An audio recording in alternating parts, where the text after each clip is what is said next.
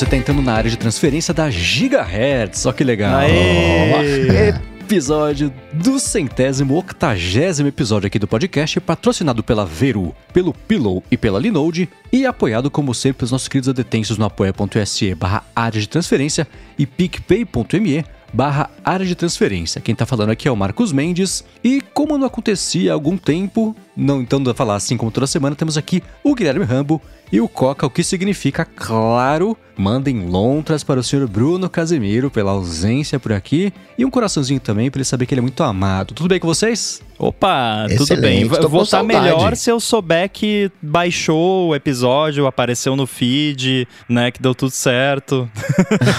sim, sim. Se você está escutando esse episódio sem ter que ter feito nada, parabéns. Você já está no feed da Gigahertz do ADT. Deu tudo certo. Se não, você ouviu um áudio mó maneiro no, no outro feed também. você é escutou um um áudio maneiro, é, exatamente. colecionável, quase. É verdade, né? dá pra vender como NFT. pois é. Mas é isso aí, agora estamos de casa nova, feed novo. E eu vou fazer uma coisa aqui, eu, eu fiz a pauta, eu montei a pauta, eu vou inverter a pauta. Eu vou começar falando logo da Gigahertz aqui, pra já fazer o anúncio logo no começo, né? Hoje, sexta-feira, qui- 15 não, hoje 15 é, é quarta-feira. Hoje, sexta-feira, 17 de junho, Gigahertz está no ar, né, Rambo? Muito bem, está no ar e o ADT é o podcast mais antigo da rede, né? É, pois é, né?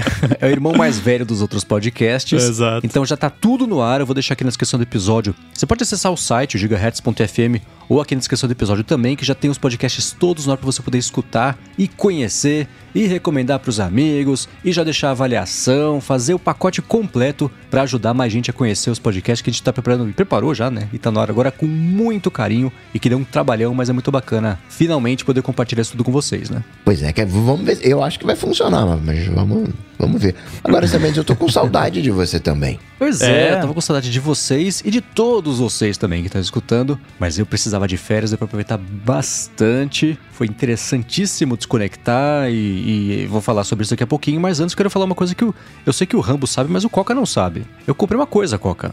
Eita! Eu ia comprar um MacBook Pro 16 polegadas M1, o, o modelo mais básico, que ainda assim não é nada básico, mas a entrega tava para agosto. Como não dava pra esticar as férias até lá, eu comprei um iPhone 13 Pro Max. Olha só. Aê!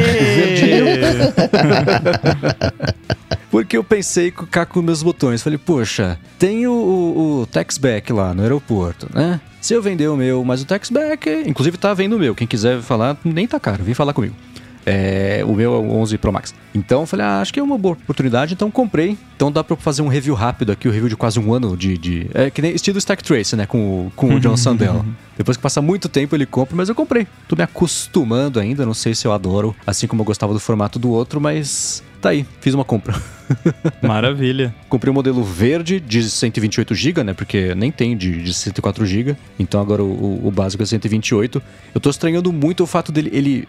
Na, na, na especificação técnica, ele é mais fino. É um nadinha mais fino, mas é mais fino. Só que por não ter as bordas arredondadas, ele parece mais grosso, né? Ele é bem mais pesado, então isso contribui também pro fato dele parecer mais grosso, mas é, é bem curioso é, é ver como a mão diz uma coisa, a percepção diz outra, né? Mas tem, tem, tô, tô me acostumando ainda com ele. Agora, só uma dúvida que, que eu fico curioso pra saber do iPhone é e o Promotion? Qual é a sua sensação até agora? Então, eu esqueci que ele existia, então pra mim foi uma surpresa, ele fez diferença.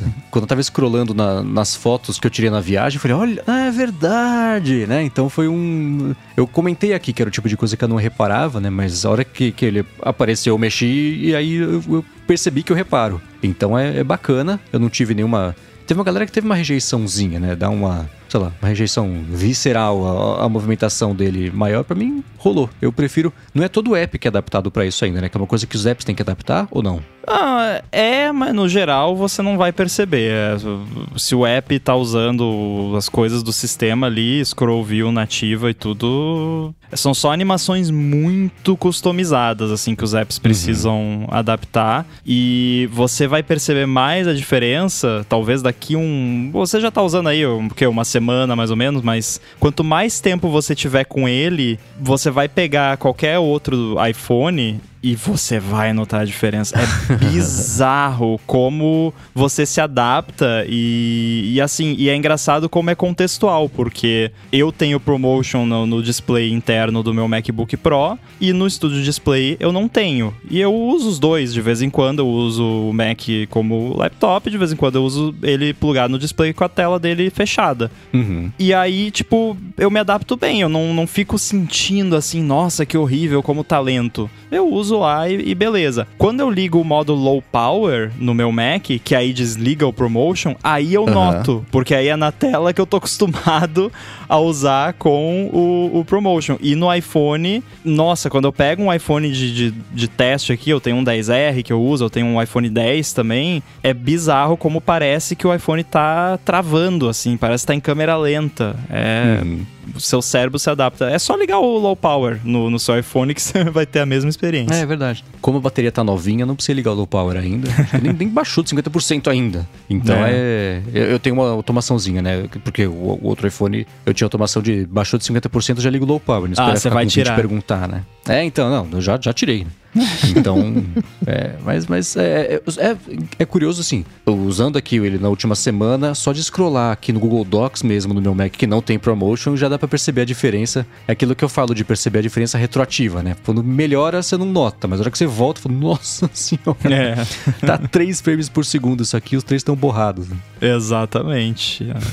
Mas nessas férias, seu Mendes, você se desconectou, acompanhou a WWDC? Nem. No dia seguinte, e só porque eu precisava escrever o texto lá pro ifeed.pt, leiam inclusive se vocês quiserem. É, mas foi, eu, eu aproveitei porque fazia o quê? Que eu não tirava férias de verdade, parar tudo, não ter que trabalhar nada, não sei um pouquinho de gigahertz que a gente né, tá- tava pra lançar, então não tava pra parar. Mas ainda assim, é, é, fazia desde 2017 que eu não tirava férias de verdade, de parar tudo, né? Então eu falei, não, deixa eu aproveitar que eu tenho essa oportunidade e vou tirar proveito dela. Então, não li notícia, não entrava, mal entrava no Twitter, postava uma coisinha ou outra no Instagram, né? Quando viaja eu posto. É, story no Instagram. Então, é, e, e o que foi mais curioso foi ver como tudo que parecia urgente, o bicho tá pegando, Elon Musk, Twitter, putz, nada disso importa muito de verdade, assim. Então, a própria WWDC, no dia que tava rolando, eu usei uma camiseta de iPod em, em, em, pra Como temático. Mas ainda assim, eu não vi nem o que tinha pintado, vi uma coisa ou outra na hora que eu cheguei lá no, no hotel, mas no dia seguinte só que eu, que eu fui assistir o keynote, o que foi ótimo, porque eu sei que as pessoas se divertem com as transições engraçadinhas, Craig Federighi correndo num corredor em câmera lenta, jogando basquete. Eu não me divirto. É, eu falo, me mostre logo o que você quer mostrar e só, né? Então, vendo a gravação depois, dá pra pular as transições todas, as piadas todas, né? Ah, vou falar sobre como foi o conceito engraçadinho, o crack marketing team pra chegar no macOS Ventura. Não, pula, pula, pula. Só me mostra o que é de verdade, né? Então, o, Keynote foi mais curto e mais eficiente pra mim, porque eu controlei o que, que tipo de informação eu queria receber. Mas é curioso como essa. Estando fora do, do contexto do, do- ali do, do furacão, né? De estar envolvido nas notícias e consumindo, entendendo, até para poder fazer os. Né, vira trabalho quando a gente faz o que a gente faz. É, é, é curioso ver como fica fácil se distanciar disso e, e tudo que parece muito urgente e muito. Muito. Sei lá, profundo, muito. Muito. ah, grande não é tão urgente, não é tão profundo, não tão grande assim, quando você se distancia só um pouquinho do assunto. Então foi bem curioso e deu pra descansar, deu pra desconectar. Mas Que agora que eu voltei, tô de volta de verdade, né? Acabaram as férias mesmo. Então é, foi, foi um bom experimento que eu fiz comigo mesmo, só pra poder ver se rolaria. E rolou. No Abril Feedly, por exemplo, uma vez, tinha algumas milhares de notícias não lidas que eu marquei como lidas todas ao mesmo tempo, com muito prazer quando eu voltei. E só. Eu reparei esse, essa, esse poder todo, 84 páginas de pauta hoje. É, então, né? Acumulou, né? Acumulou. Mas é, é, e de WWDC, é, eu, eu escutei, é, eu comentei isso num dos pod... Não vou nem falar o título pra vocês escolher. O título não, o nome do podcast pra vocês descobrirem sozinhos qual é o nome do podcast, mas em um deles é, eu comentei como é curioso sempre escutar o ADT como ouvinte, né? Não tendo participado da gravação e não saber o que esperar, ver o título, dar risada do título, escutar o ADT pensando como é que vai ser, de onde que veio o título.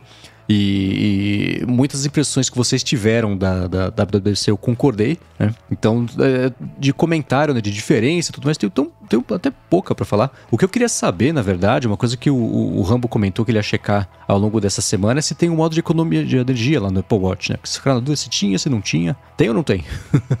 eu fiquei de checar, não fiz a lição de casa, tô muito não, ocupado. Alguém que vocês ficaram na dúvida, é. não, não sei se eu vi, acho que eu não vi, não sei se tem, se não tem e tal. Então fica pra próxima semana. É. Isso aí. E entrando já em follow-ups aqui, o Ivan falou que ele adora ouvir a previsão da WWDC depois do evento de ter acontecido para ouvir os argumentos e expectativas e depois a realidade real, ele falou aqui, do que já aconteceu. Então, uhum. é, é, deve ser divertido mesmo. Eu acho que esse ano foi bacana, porque as nossas expectativas foram atendidas, né? Acho que em, uhum. na sua maior parte, né? Porque a gente tinha falado de Mac Pro e tal, mas não eram expectativas, era só chute mesmo, né? Mas assim, expectativas uhum. de verdade de lock screen, coisa de iPad, de display e tal, rolou. Então, esse ano acho que a gente ficou feliz. Eu acho que sim, né? Agora, e, e, seguindo também com a, o que era dúvida semana passada, não sei se vocês conseguiram ou testar, ou pelo menos ver como é que funciona isso aí. O iMessage com as mensagens deletáveis, editáveis, já tá rolando ou vai chegar mais pra frente isso? Tá rolando, mas é aquilo que a gente falou. Se você. é só para quem tá com o iOS 16. Você deleta uma mensagem num grupo lá e, e só você tá com o iOS 16, a mensagem continua lá para quem não tá, né? Ah, então tá. Então é, é, é meio. É, não consigo imaginar que isso vai ser assim quando for lançado, mas chance sempre tem, né? Mas mata o propósito se você não fizer isso ser funcional entre versões e que não sejam só atualizadas, mas sei lá. Eu acho, nada, eu, eu, acho que o que a Apple vai fazer vai ser o que a gente especulou. Eu acho que foi no ADT. Eu tô um pouco. Talvez eu confunda algumas coisas, porque eu participei do Mac Magazine no ar semana passada, inclusive vão ouvir lá. É, e aí talvez eu confunda se foi lá que eu comentei ou se foi aqui. Mas o que eu falei em algum lugar que talvez a Apple poderia fazer seria bloquear o iMessage, o acesso ao iMessage no servidor em devices muito antigos e lançar updates, porque a Apple atualiza. Tipo, a Apple pode lançar o iOS 8.8.9, sei lá, pro, device uhum. que suporta o iOS 8, que atualiza o iMessage lá para delet, deletar as mensagens que são de, não para a pessoa que tá usando essa versão do iOS poder deletar as mensagens, porque daí é demais, né? Mas assim, para respeitar, né, a, porque senão, né, é a Apple, Apple, privacidade, se eu apago uma mensagem, ela tem que ser apagada, né? Então eu imagino que seja, seja uma situação temporária enquanto tá no beta. É, é claro que isso não vai ser um grande problema porque é o que a gente vê toda vez que lança um iOS novo, logo de cara esmagadora tem sido menos, a frequência tem sido menor nos últimos anos, mas sempre a esmagadora maioria atualiza rápido e está sempre com as versões mais atualizadas, aquilo que a gente já conhece que, que acontece. Então, ah, mas é que nesse caso ter... é assim, tipo, digamos que você tá conversando com a sua esposa e com seu amigo, e aí você tá falando mal da sua esposa pro seu amigo e você manda uma mensagem sem querer falando mal da sua esposa pra ela. Que é, uhum. hoje em dia você não tem recurso nenhum, mas daí você. Ih, mandei errado, você vai lá e apaga. A sua esposa é muito curiosa, ela tem lá na gaveta um iPhone 5S que ela não vendeu, não se desfez, então ela vai lá, liga, abre o iMessage e vê você falando mal dela, sabe? Então é uma parada sim. que né, é mais complicado do que simplesmente, ah, não vai ter o recurso novo, né? Uhum. Porque é uma coisa que prejudica um terceiro, né? Uhum. É, sim, é. Tá, ok. Ainda assim é um edge case, né? A maioria das pessoas não vai passar por essa situação ah, de, mas vai de, ter de, de falar mal da esposa, mas ainda assim. É, né? Claro. Com não, isso sem dúvida. Já tá pronto. Você tá esperando lançar para poder protocolar, ou sei lá como é que chama, quando, quando abre e manda o, o processo para tentar ser um processo coletivo. Isso certamente é. vai rolar, né? Agora, também de coisas que foram um assunto não só na semana passada, mas nessa última semana, acho que esse foi principal, a principal polêmica da WWDC, né? É o, é o Stage Manager Gate, né?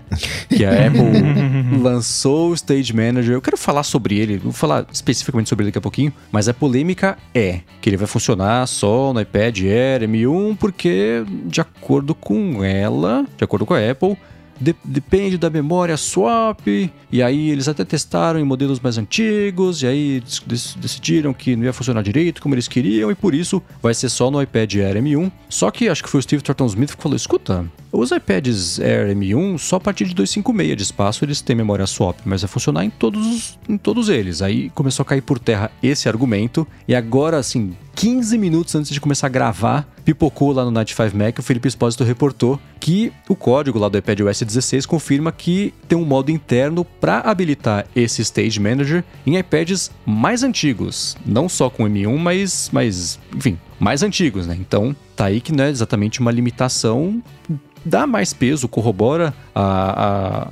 a, a, atitude da Apple de falar assim: não, vamos limitar a esse porque o desempenho vai cair, não vai entregar o desempenho que a gente quer se não cumprir esses requisitos mínimos, mas mesmo assim, nos iPads M1 com menos 256 já não tem o requisito mínimo e mesmo assim funciona. Quer dizer, vai funcionar, as pessoas estão testando e tem toda aquela conversa, claro, de esse é o primeiro beta e tudo mais, mas a pressão para cima da Apple sobre isso tá me lembrando um pouquinho a pressão que ela recebeu quando resolveu mudar o Safari e ninguém gostou, ela ficou né, tentando fazer dos dois jeitos uhum. até se dar por vencidas e dar a opção. Né? Então, é. acho que essa história vai mudar um pouquinho até o lançamento do iOS, do, enfim, iPad OS 16 de verdade, né? Ou vocês acham que é, não? É muito complicado. E acho que eles garotearam quando falaram de swap. Eu acho que para efeitos Sim. práticos isso tem muito mais a ver com o poder de fogo, porque você não consegue colocar infinitos aplicativos. Você consegue colocar oito.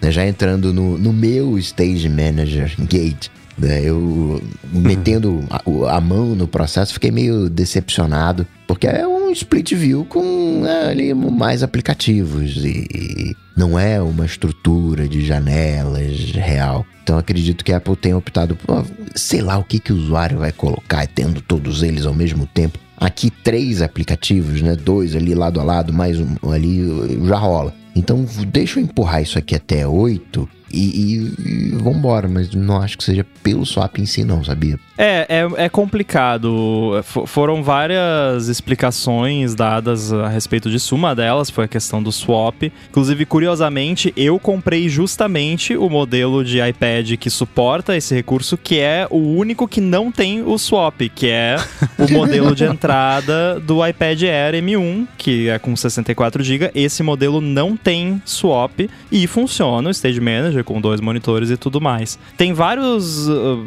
ângulos da, dessa história, mas uh, e isso eu lembro que foi no, no Mac Magazine no ar que eu comentei, que até o pessoal ficou, tipo, me achou meio frio assim, mas é que quem tá muito emocionado reclamando tá pensando com o coração, né? De certa forma, assim, uhum. a pessoa tá chateada porque o device dela não suporta uma parada que. E o device dela, assim, não o device de 10 anos atrás, o device de 2 anos atrás, né? É, então é perfeitamente, eu quero deixar isso bem claro, é perfeitamente compreensível você ficar chateado. Eu fiquei chateado quando eu fiquei sabendo que o meu iPad Pro de dois anos atrás não suportava. Então é óbvio que as pessoas vão ficar chateadas e você tem todo o direito de ficar chateado e tem todo o direito de reclamar. Porém, e isso é o lado da emoção. Agora vamos falar com a razão. Uma coisa é uma parada, um recurso, um aplicativo, qualquer coisa, funcionar. Outra coisa você dar suporte a um recurso e, e dar garantia de que uma coisa vai funcionar. E vai funcionar sem causar nenhum prejuízo pro software e ou hardware. Então, assim, o, o fato, por exemplo, de ter essa flag lá que a Apple pode habilitar, prova que a Apple, no mínimo, testou, testou. lá. E, e talvez tenha sido por conta de existir essa flag. E essa flag prova que a Apple testou e que talvez ela testou e viu que é, não dá, não, não funciona, não rola, né? Aí não é que não funciona que, ah, não consigo colocar as duas janelinhas, ah, consegue, mas você, você não vê os testes que eles fizeram, tipo, de uhum. ficar horas e horas com vários apps, com uma paradinha lá que vai fechando, abrindo app, abrindo outro, abrindo outro, abrindo outro. E aí eles vê lá que, nossa, a gente acabou com 20 horas de vida útil no longo prazo da bateria em uma hora de uso, sabe? E aí daqui a dois meses o cara vai estar tá precisando trocar a bateria do iPad porque a bateria foi consumida por esse recurso, né? Ou então, ah, o, processador tá esquentando demais e tá tendo thermal throttling, e aí o pessoal vai reclamar que tá tendo thermal throttling. Quando uhum. lançou o iPad M1, a gente reclamou, pô, cadê os recursos exclusivos pro M1? Agora a Apple colocou recurso exclusivo de M1 e as pessoas estão reclamando que é exclusivo de M1. Então, assim, uhum. é, é a Apple. Sempre vai ter alguém recla para reclamar, né? É que nem o lance que a Apple suporta devices por muito mais tempo do que Android, né? Embora Android tenha melhorado. É, e aí a galera reclama que o update deixa o device mais lento. Mas se não atualizasse, ia reclamar que não tem atualização, sabe? Então, uhum. é o tipo de situação onde a Apple vai perder. Não importa o que ela faça, né? Mesmo agora, depois da galera reclamar, se ela for lá, né, e ah, tá bom, vai, liga esse negócio aí, deixa queimar a bateria, whatever, né? Aí, aí a galera vai reclamar que tá esquentando, que não funciona, sabe? Então, não tem como a Apple ganhar nessa situação uhum. aqui. Eu acho que eles vão fazer alguma coisa. O lance do display estendido, eu acho que é mais complicado, porque eu imagino que possa ter alguma coisa a ver com o fato do M1 ter Thunderbolt, da, talvez alguma questão da GPU. Eu não sei se nesse caso é, é algo que é, é, é, simples, assim, de simplesmente, ah, liga esse, essa flag e funciona. Né? A gente tá falando puramente do Stage Manager. Que, como o Coca falou, assim, de, olhando de forma simplificada, é um split view gourmet né? Basicamente. o que torna ele menos um split view gourmet e mais algo diferente é o display estendido. Eu achei mais maneiro aqui quando eu testei o Stage Manager usando o iPad conectado no Studio Display. Aí eu vi vantagem. Usando o, o Stage Manager no iPad só, eu achei um jeito de comer espaço da tela à toa e, e né, eu prefiro usar o split view ou, ou, usar um app de cada vez, como eu sempre fiz. Então eu acho que talvez até isso tenha a ver com a decisão da Apple de tipo, não, mas esse negócio aqui sem o suporte de display externo, que só rola no M1, não funciona muito bem, não, tipo, não tem nenhuma vantagem. E também a gente não sabe o futuro, porque a uhum. gente está pensando no agora. A gente está pensando nessa versão do Stage Manager, nessa versão do iPad OS. A gente não sabe o o que a Apple vai trazer depois. De repente no iPad OS 16.2 já vai ter alguma outra parada que também não ia funcionar, né? E eles já têm isso em desenvolvimento e já sabem que não ia funcionar. Então, né? E ele e outra coisa, eles vão ter que continuar suportando. Então, se eles suportam os iPads de, sei lá, 2018 para frente, digamos assim, com o Stage Manager agora em 2022, o Stage Manager vai ter que continuar funcionando no iPad OS 17, 18 até parar de receber atualização. Então, a, a, é, eu entendo de novo as pessoas ficarem chateadas, eu fiquei chateado, mas quando você olha do ponto de vista técnico, né, frio, digamos assim, pensando uhum. apenas na, né, na, no, nos fatos, faz sentido.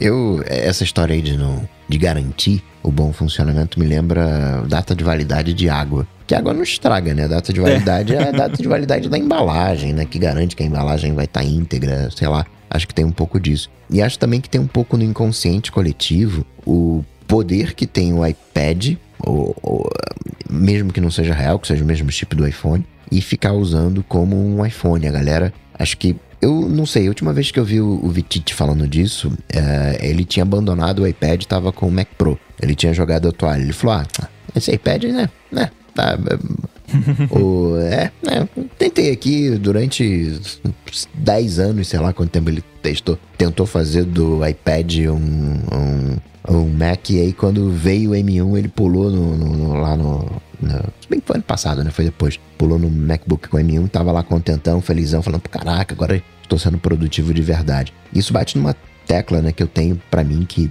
não existe produtividade em, em iPad barra iPhone. iPad barra iPhone é uma facilidade. É para quando, sim, tem gente que consegue trabalhar, sim, tem. É, é maravilhoso editar vídeo, sim, é. Mas são coisas pontuais, né, para tarefas específicas. Não substitui um computador tradicional conforme a gente pensa. É um facilitadorzinho, né?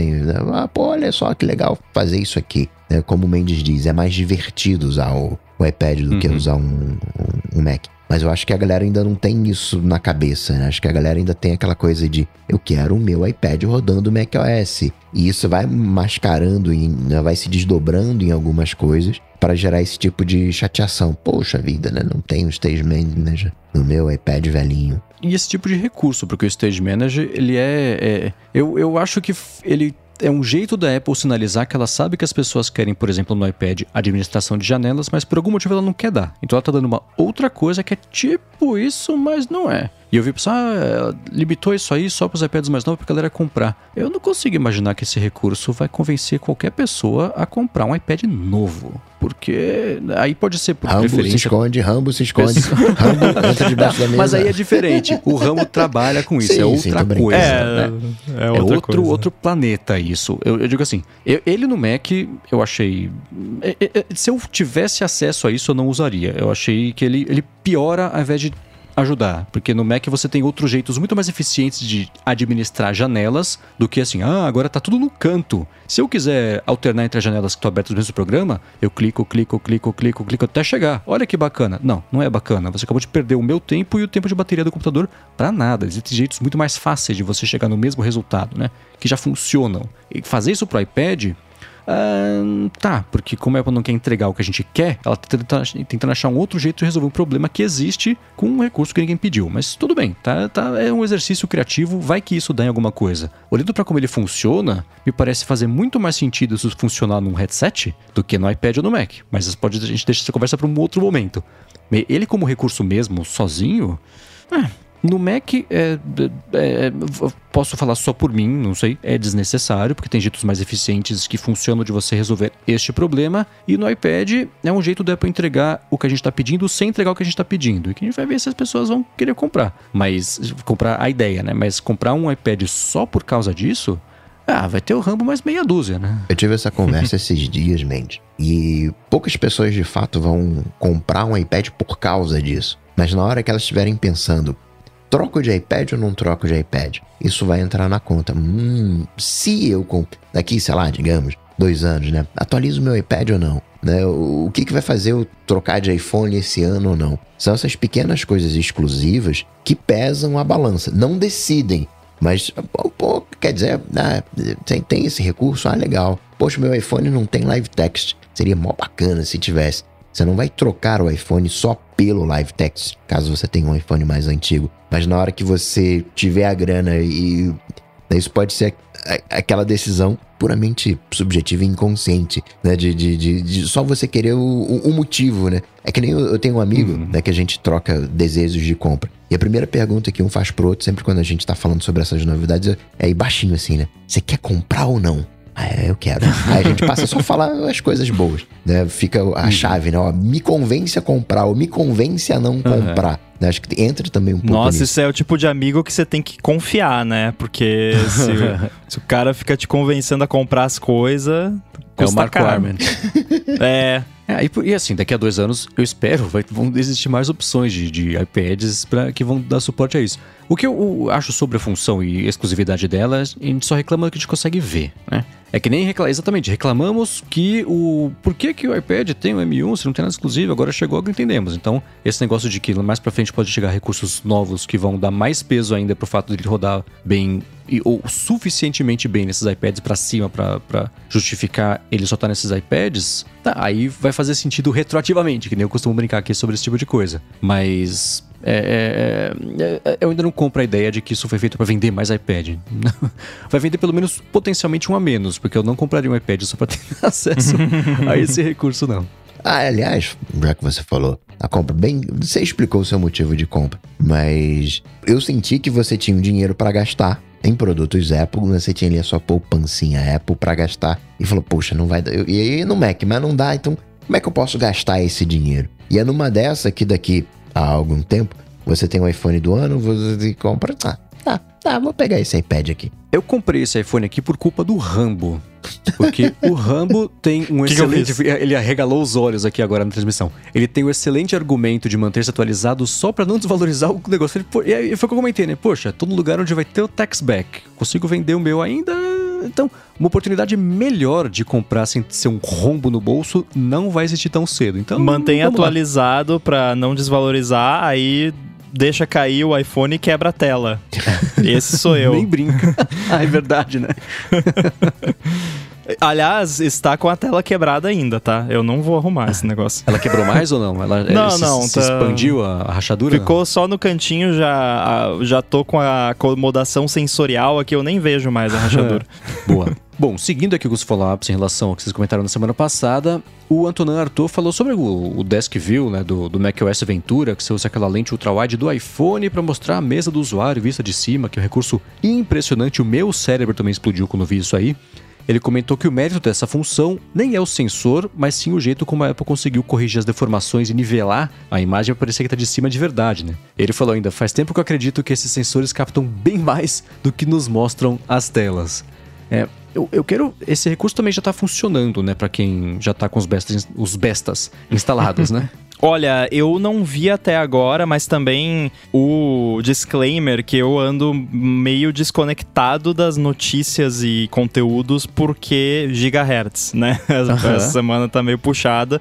Não só gigahertz, mas todo o resto, né? Coisa de Apple, WWDC, AirBuddy, ah, então não tô vendo nada. Agora, eu não vi ninguém compartilhando no Twitter, ou que sempre aparece uhum, algum uhum. demo dessa parada. Tipo, alguém que não seja a Apple demonstrando a parada Sim. funcionando, mas supostamente tá lá. Eu quero muito testar, só que aí pra testar uhum. eu preciso pegar o tripé do iPhone, instalar aqui e tal. E eu não tenho tempo. Eu até queria tentar fazer hoje o ADT usando a parada da câmera do, do iPhone, mas não ia dar tempo de fazer o setup. Eu fiquei com medo também de gravar no Ventura e, e dar ah, ruim no é. áudio. Então. Arriscado, arriscado. Vamos, vamos ver, vamos ver se rola. E, e você, Coca, você viu? Você sabe se alguém já testou o Desk View na prática? Eu vi alguém comentando em algum podcast que parece que o Desk View é, é um app. Tipo, ele abre uma janela separada, que a ideia é que você possa,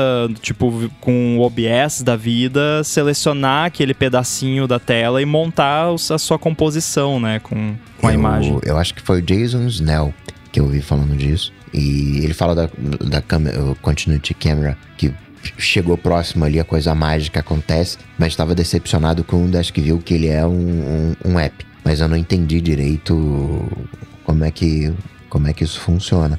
Agora, te falar que esse negócio daí é uma das minhas grandes decepções quando eu vi no Photoshop que tem uma função que é corrigir a câmera. Então, aí eu fiquei pensando, peraí, quer dizer que eu sei quais são as imperfeições da câmera e eu tenho como, entre aspas, aplicar o processo do Desk View para corrigir eh, as incorreções da câmera. Então, por que que todas as fotos já não saem perfeitas?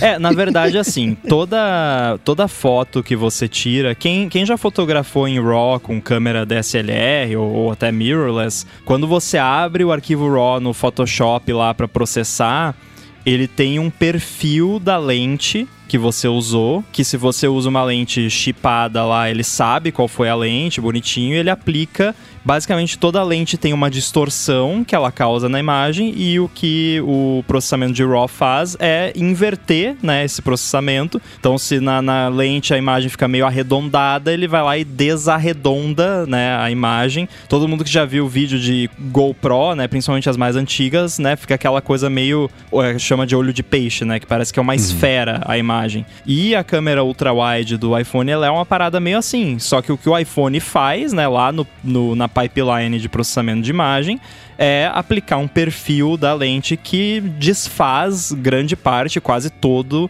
de, de, dessa distorção para criar esse visual mais natural. O que eles podem fazer com a questão do, do, do, do, do Desk View é pegar a imagem não processada, que vai ter mais material naquela parte de baixo, fazer um recorte daquilo e aplicar um, um warp ali, né, de perspectiva, desfazendo a distorção da lente e talvez até aplicando um pouco a mais para dar essa impressão uhum. de que está sendo visto de cima. Eu ainda não explorei a fundo, de novo, não estou com tempo. Eu queria muito destrinchar isso, ver exatamente como funciona lá nas tripas do macOS, mas não, não dá tempo. Mas eu pensei assim, quando eu vi esse recurso, que na verdade, por mais impressionante que ele seja e por mais que ele tenha explodido a minha cabeça, ele não é tão tecnicamente incrível, assim, tipo, o mais legal é a sacada. Foi a sacada uhum, de, cara, uhum. dá para fazer isso. Eu acho que é o tipo de coisa que talvez até um Camel da vida, se eles tivessem pensado,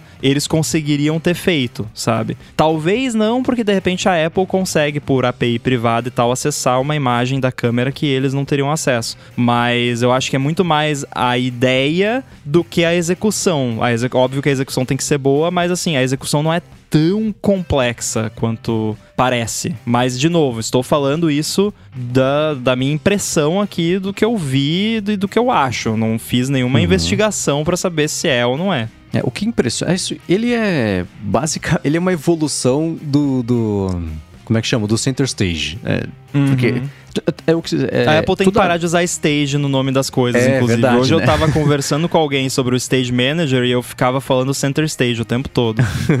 Ela tem que. O, eu acho que o Photoshop tem até perfis diferentes para lentes diferentes. Toda lente tem uma distorção e cada lente tem uma distorção específica. Então, se você usar uma lente de um jeito tal, ela distorce assim. Se você usar então, então se você tirou, você sabe que lente que você tirou, de DSLR e tudo mais, a hora que você coloca no Photoshop, você escolhe o perfil da lente e pumba, ele já coloca ali, é, é ele já desdistorce a, a imagem do, do jeito certo, né? Pelo padrão. E o principal feito disso aí, o, o, o, que eu me pergunto é: a resolução dessa imagem é que nem, por exemplo, a própria câmera, o center stage, né? Ele captura uma imagem maior e faz um recorte para ela ficar em full screen, só que ela não fica com a resolução o 4K, ou seja lá o que for. Fica menorzinha, então a resolução diminui. Esse aí, eu imagino que a resolução vai ser bem menor também, porque ele tá pegando, sei lá, 20%, 15% ali do, do todo que a câmera ultrawide tá pegando. E a distorção, né, essa desdistorção que ele, que ele faz, eu tô curioso para ver como é que vai funcionar em vídeo, porque em foto tudo bem, né? Você não tem a perspectiva em movimento do vídeo para saber, por exemplo, que uma mão que ela parece que está em cima está na frente, na verdade, um pouquinho. Então, essa as coisas em movimento eu fico muito curioso para saber como é que vai ser. E se for como apareceu direto no WWDC, olha, muito impressionante, né? Vamos ver na prática mesmo, porque é, é, o, o, tamanho útil desse vídeo e o jeito de distorcer e você e não ficar aquela uma mão de alienígena, né? Com os dedos compridos assim e tudo mais aí sim é um, é um belo feito algorítmico para entregar. Mas é, Outra... é, no fundo é isso, né? É o, o center stage com, com esteroides. Agora, falando em center stage, o... uma coisa que eu não vi sendo comentada muito por aí é que com esse recurso de continuity camera, você tem center stage com a câmera uhum. do iPhone. E a câmera do iPhone não tem center stage. Tipo, como assim, Apple? Né? Por que, Olha... que, não tem o Center Stage, mas tem o Center Stage, né? É assim, já vou responder por ela. Provavelmente o Craig falaria alguma coisa. Não, é porque precisa de swap. Não, né? Falaria, falaria alguma coisa tipo, ah, porque a gente usa o Mac, o Mac é que tá fazendo, né, o processo, a gente usa a Neural Engine do Mac para processar o, Center Stage, não é processado uhum. no, no, no iPhone e tal, mas enfim. E matando uma curiosidade nossa, não sei se foi, acho que foi da semana passada que a gente comentou sobre como a Apple iria chamar o Stage Manager, não o Center Stage, no uhum. Brasil. Eu acessei o site brasileiro aqui da Apple e ele se chama Contra-regra. Não, tô brincando. não, porque eu pensei, se fosse traduzir seria Contra-regra, né? Eu teria tipo acreditado isso. numa boa, que tem cara de coisa que ela faria. Não, a Apple chama o Stage Manager em português de Stage Manager Ah, nossa.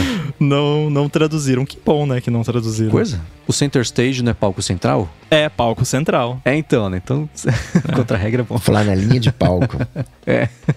Nossa. Muito bem. Bom, saindo um pouquinho aqui de WWDC, é, vai ser um follow nem tão old assim, porque a gente falou sobre isso aí, o Google Duplex, que a gente falou faz um tempo, né, que tava meio, meio quieto esse assunto, e o Google anunciou ele no Brasil nessa semana. Mas antes de falar sobre isso, eu quero agradecer aqui o primeiro patrocinador do episódio de hoje, que é a Veru, que vocês já conhecem. A Veru é uma assinatura de cafés especiais e tá com um desconto bem bacana aqui para quem é ouvinte do ADT. Ela procura por pequenos produtores de cafés por todo o Brasil e, uma vez por mês, manda para os assinantes esse café sempre com uma surpresinha que pode ser ou uma comidinha ou um brindezinho, tipo uma eco bag, uma coisa assim. O que é bem bacana é que deixa o pacote, a surpresinha do mês, mais completa. Na Veru, quando você assina, você pode escolher o tipo e a quantidade de café que você quer receber. E você pode escolher receber, por exemplo, o grão torrado, que é como eu e o Rambo recebemos. Pode escolher já ele em pó, né? Só para colocar ali, para passar o café rapidinho. Em cápsula também, para colocar na sua máquina de espresso.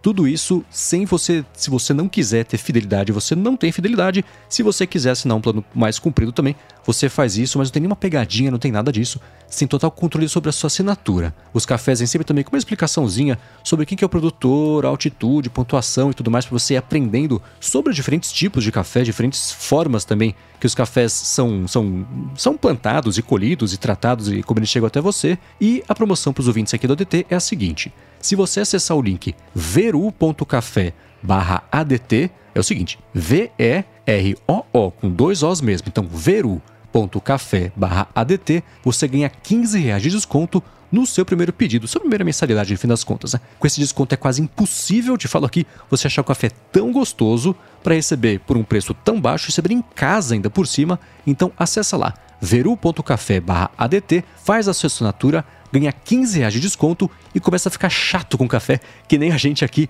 no ADT. Muitíssimo obrigado a Veru pelo patrocínio do ADT e agora também pelo apoio a toda a Gigahertz. Obrigado, Veru. Obrigado, Giga. Valeu! Vamos lá, né? Depois de muito tempo quieto e, e, com uma promessa de isso sim, muito tempo também de que isso seria expandido para mais idiomas, o Google lançou o Duplex aqui no Brasil. O Duplex, ele, ele tá morfando conforme o tempo vai passando, né? O Google lançou, acho que foi em 2018, 19 talvez, lá nos Estados Unidos, o Duplex, que causou uma polêmica danada porque era um robô que imitava um ser humano com uma voz natural, fazia até pausa tipo, hum, ah, e a pessoa do outro lado não tinha ideia que estava falando com um robô e não com um ser humano. Isso causou, né, esse, esse é um problema ético, não devia ser assim e tudo mais. E eles mexeram um pouquinho no sistema. Agora o robô se identifica como robô. Oh, escuta, tô ligando aqui. O Marcos pediu para ligar para fazer uma reserva. Você tem horário hoje? Então ele tá um pouco. É, é, é, joga um pouco mais limpo sobre quem que ele é. E aqui no Brasil ele está sendo lançado, só que com essa pegada é, é, é, mais simplificada que eles tinham colocado nos Estados Unidos. Então ele vai ser lançado por enquanto por aqui para checar hora de funcionamento de estabelecimento comercial. Então o robô liga lá: Oi, oh, escuta, aqui é o robô do Google. Só para garantir, você fica aberto até que horas hoje? Vai abrir no feriado? É fim de semana, né? E aí eles vão atualizando isso lá de informação do Google Maps e da busca e fizeram também uma parceria com o com quem que foi? Com ingresso.com para você poder comprar ingresso de cinema direto com o duplex, só que isso é pela web, nem é de ligação telefônica. Então eles estão é, que nem o Tecnoblog falou, é tipo um Google Assistente turbinado. Eles fizeram parceria com o TSE também, para você poder usar ele para saber como é que você vai achar o lugar de votação nas eleições e tudo mais. E isso vai ser também na web, não por, por telefone na página de busca do Google. Mas é isso, o Duplex chegou, mas não muito, ele tá mudando. Porque o Google, a gente vai falar sobre isso daqui a pouquinho também, se envolveu recentemente aqui, nessa semana, na verdade, numa outra polêmica sobre robôs humanoides ou robôs agindo como seres humanos, né? E essa até é mais uma polêmica um, pouco maior, na verdade. Mas tá aí, Duplex tá chegando no Brasil. É relevante ou só eu achei relevante essa história? Ah, é curioso, principalmente de quão bem vai funcionar em português, né? É, e, e quão bem vai funcionar Aerol, porque é aquele lance que eu já falei várias vezes. Eu não conheço ninguém que já usou isso alguma vez na vida e é uma parada que eles anunciaram que era como se fosse mudar o mundo e as pessoas nem lembram que isso existe. Então, vamos ver, né? Você vai ter alguma adoção e como vai ser isso. Mas não sei, eu, eu acho que o lance de Robocall tá começando a pegar mais aqui no, no, Brasil ultimamente. Ao menos é o que eu sei assim de amigos e, e tal, que e pessoas tristes que não tem como deixar ligado o silenciar, né, ligações uhum. de desconhecidos, que é um recurso que eu não vivo sem, mas tem gente que também. não pode ligar isso por motivos profissionais. É... Então tá pegando o negócio de robocall. Eu, eu não sei, assim, tudo bem que é bem natural e tal, mas eu consigo ver uma certa resistência, assim, dos estabelecimentos no Brasil, tipo, salão de beleza lá, que é o exemplo que eles sempre dão, um restaurante, a pessoa recebe. Olá, aqui é o, uma assistente do Google. A pessoa, ah, aqui, assistente, vai lá e desliga liga e, e pronto, né? Então, tô curioso para ver né, até que ponto a galera vai tolerar isso e, e, e que isso funcione de fato. O... Duas coisas. Primeiro, sobre essa empresa, ingresso.com, que eu não posso falar muito, mas pelo que eu não sei, quando eles implementaram a venda de ingresso para o Cristo Redentor, aqui no Rio de Janeiro, deu uma treta, porque você comprava o ingresso e aí você recebia um papelzinho impresso a Cristo Redentor e tal. E o grande barato para os turistas era o ingresso, que era tipo, sei lá, um convite uhum. que a galera guardava. Não, aqui eu fui, tive no Cristo Redentor, assim, era dava para você emoldurar de tão bonito que, que, que, a história era. E engraçado isso, né? Porque muitos ingressos eles são é, me, é, memorabilia, como é que é? é? É, isso mesmo, memorabilia. De coleção, é. Itens colecionáveis, esse aí é um ponto. Segundo ponto, eu tava precisando marcar uma tosa pra Apple, a cadela. E não é que eu esquecia, porque tava anotado. Mas não é aquela coisa, não, duas horas eu faço isso e caramba, já são três e acabou o dia. Qual não foi a minha grata surpresa quando eu vi que eu podia agendar pela web uh, o serviço e eu conseguia fazer isso fora do horário, né? De noite para mim é mais tranquilo do que o horário comercial. E seria mó bacana se eu pudesse usar o duplex para agendar coisas. Marca para mim o, o, o, o, duplexo. Marca para mim amanhã, um, liga amanhã para mim para marcar para quinta-feira, enfim, o dia, o dia que for. Isso seria de, de grande ajuda, porque são acho que o, o grande valor que a gente vai ver do duplex é pra galera nesse caso específico de um serviço que é agendado, porque para eu cortar o cabelo eu não agendo, eu chego lá, e aí, tenho, não tem? Tá bom, volto mais tarde, não rolou, enfim.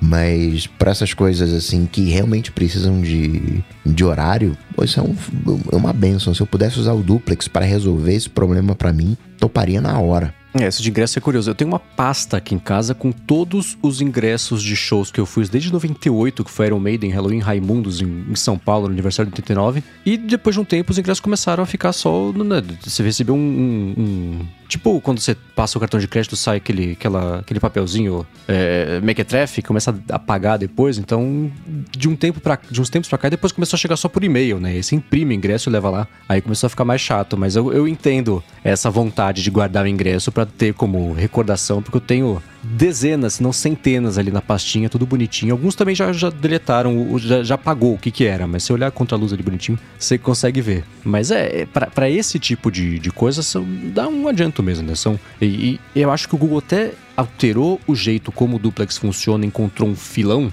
para resolver problemas que as pessoas têm de verdade, que é isso automatizar essas, essas ligações que são mais. que elas poderiam ser resolvidas com um formulário, ou tipo reunião que pode ser um e-mail. Então, você marcar o horário no cabeleireiro, pode ser um. Você entrar no site e marcar dia 16 às 14. Pff, tá resolvido, né? Então, essas coisas mais, mais maquinais mesmo, põe a máquina para fazer, né? Então, aí faz sentido a função existir. Talvez por isso agora eles estejam expandindo só com isso, porque eles perceberam que é, é isso que vai pegar de verdade, né? Mais do que as outras coisas todas que, que eles prometeram ali que poderiam chegar e que é tipo o Apple Watch ser 18 coisas, no fim das contas não, é só saúde e notificações. É, o, o interessante é até o Coca comentou, né, de, de poder marcar online a parada que ele queria e tal. Isso é uma coisa que eu vejo que talvez o, o duplex ele tenha surgido para resolver um problema que tá deixando de existir e vai ser cada vez menos frequente, que é você ter que ligar para algum lugar para marcar alguma coisa, né? Claro que esse é só o exemplo mais usado e tal, mas é o principal uso que, que é dado para ele, porque assim, eu fui marcar, eu, eu, eu marcava para cortar o cabelo aqui num salão perto de casa, eu ligava, eu tinha que ligar. Isso eu mudei para cá em 2017, comecei a cortar lá em 2017 e continuei indo lá. Em 2017 e 2018 eu ligava, aí depois eu descobri que eles tinham WhatsApp. Aí de 2018 uhum. em diante eu mandava mensagem no WhatsApp para marcar. Ano passado teve uma vez que eu mandei mensagem para marcar e aí já veio uma resposta automática. Ah, entre neste app aqui e marque o seu horário. Agora eles têm um app lá, que é um, um white label lá de alguma marca de cosmético que, que fornece esse serviço, e aí você já marca pelo app. Então, assim, é uma coisa que há alguns anos atrás, uns quatro anos atrás, eu tinha que ligar, aí uns dois anos atrás eu tinha que mandar mensagem, e desde o ano passado já tem um app para fazer. Aí. Então, né, tipo, e eu acho que isso vai ser cada vez mais comum. Acho que hoje em dia a maioria dos, dos restaurantes que não, não são qualquer restaurantezinho de esquina, você quer marcar um. Né, reservar uma mesa, assumindo que o lugar aceita reservas, tem algum site ou no Yelp ou qualquer no, serviço desses de, de restaurante, você vai lá e, e faz a reserva online. Então me pergunto assim, vai usar para quê, né? Porque são assim muito poucas coisas na minha vida hoje em dia que eu ainda preciso ligar. Na verdade, acho que nenhuma coisa na minha vida hoje em dia eu preciso ligar para marcar alguma coisa ou para resolver alguma coisa.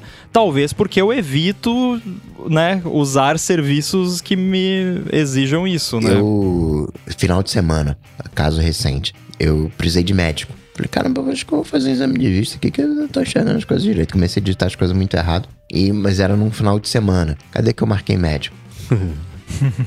Pede pro Google. Pois é. então, eu, eu uso um aplicativo também.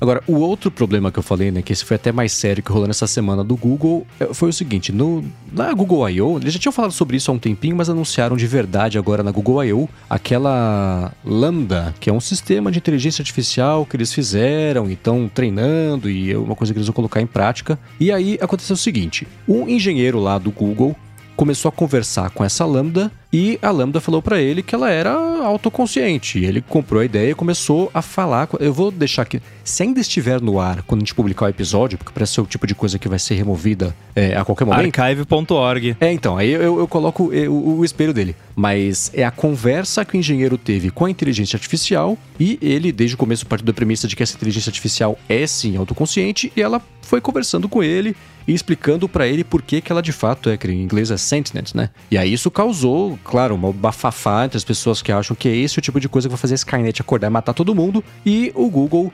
afastou esse engenheiro, não demitiu, pelo que eu vi, ele afastou esse engenheiro porque ele compartilhou com o mundo informações confidenciais de como é que o negócio funciona e da própria conversa. Ela, ela é proprietária porque isso não foi lançado oficialmente ainda, não, pelo menos desse jeito que ele copiou e colou lá. Então eu vou deixar aqui na descrição do episódio esse link e eu, eu não sei se, se Rambo e Coca, se tiver oportunidade de, de ver, de ler essa conversa, de, de sacar qual que foi aqui o, o grande problema, mas é muito curioso ver como nesse caso, você tem lá o, o, o, Turing Test, né? Que é como uma, é, é, um teste que existe faz muito tempo, que é lá por causa do, do Turing, que é a máquina convencer o humano de que ela é um humano, poder se passar com perfeição por um humano, isso ela passa, beleza, né? Mas a minha impressão é que ela foi programada para fazer isso, então tudo que ela está falando sobre ela ser autoconsciente e sobre ter sentimentos e sobre ter sensações que é diferente de sentimentos, e ela fala: Não, eu tenho medo que me desliguem, se me desligar eu vou morrer, não quero morrer. Então, sim, ele mas fala assim: Você sente medo disso? Sim, eu sinto medo disso. Medo. Então, por outro lado, isso tudo faz parte do algoritmo de, de como ela foi programada e concebida para ter essa conversa natural. Então é muito louco ler essa conversa, só que analisando qual que é o código dela para gerar essas respostas, e não ela partindo da premissa de que ela de fato é um ser autoconsciente. Eu vi até um tweet sobre isso que era assim, né? Engenheiro do Google, dois pontos. Você pensa? Resposta: sim. Engenheiro do Google. Meu Deus! Então, foi tipo isso, né? A conclusão que ele tirou foi só levando a resposta ali da, da máquina como verdade absoluta, sem pensar um pouco do.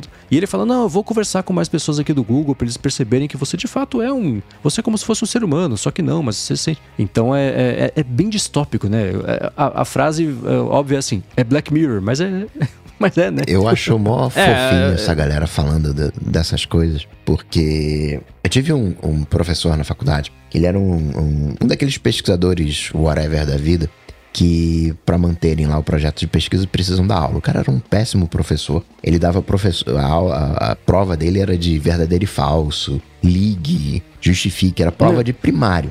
Mas era uma prova assim. é, se você errasse uma questão, você perdia meio ponto de uma certa. Porque era a estratégia dele para que a galera não colasse. E era uma prova uhum. que a galera tirava dois, três, assim, o melhor aluno tirava três, assim, tudo, né, enfim.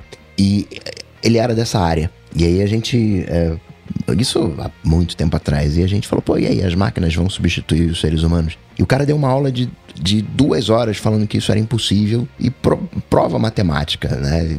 Pesquisadores mostrando, cara, isso é impossível. Sempre você vai precisar de um humano. Isso não significa que você não possa pegar uma máquina e colocar uma máquina no controle, sei lá, de uma bomba atômica e a, a máquina exploda a bomba atômica. Mas aquele inconsciente coletivo de que vai ter uma máquina que joga xadrez e de repente ela vai começar a atirar em todo mundo, isso não existe.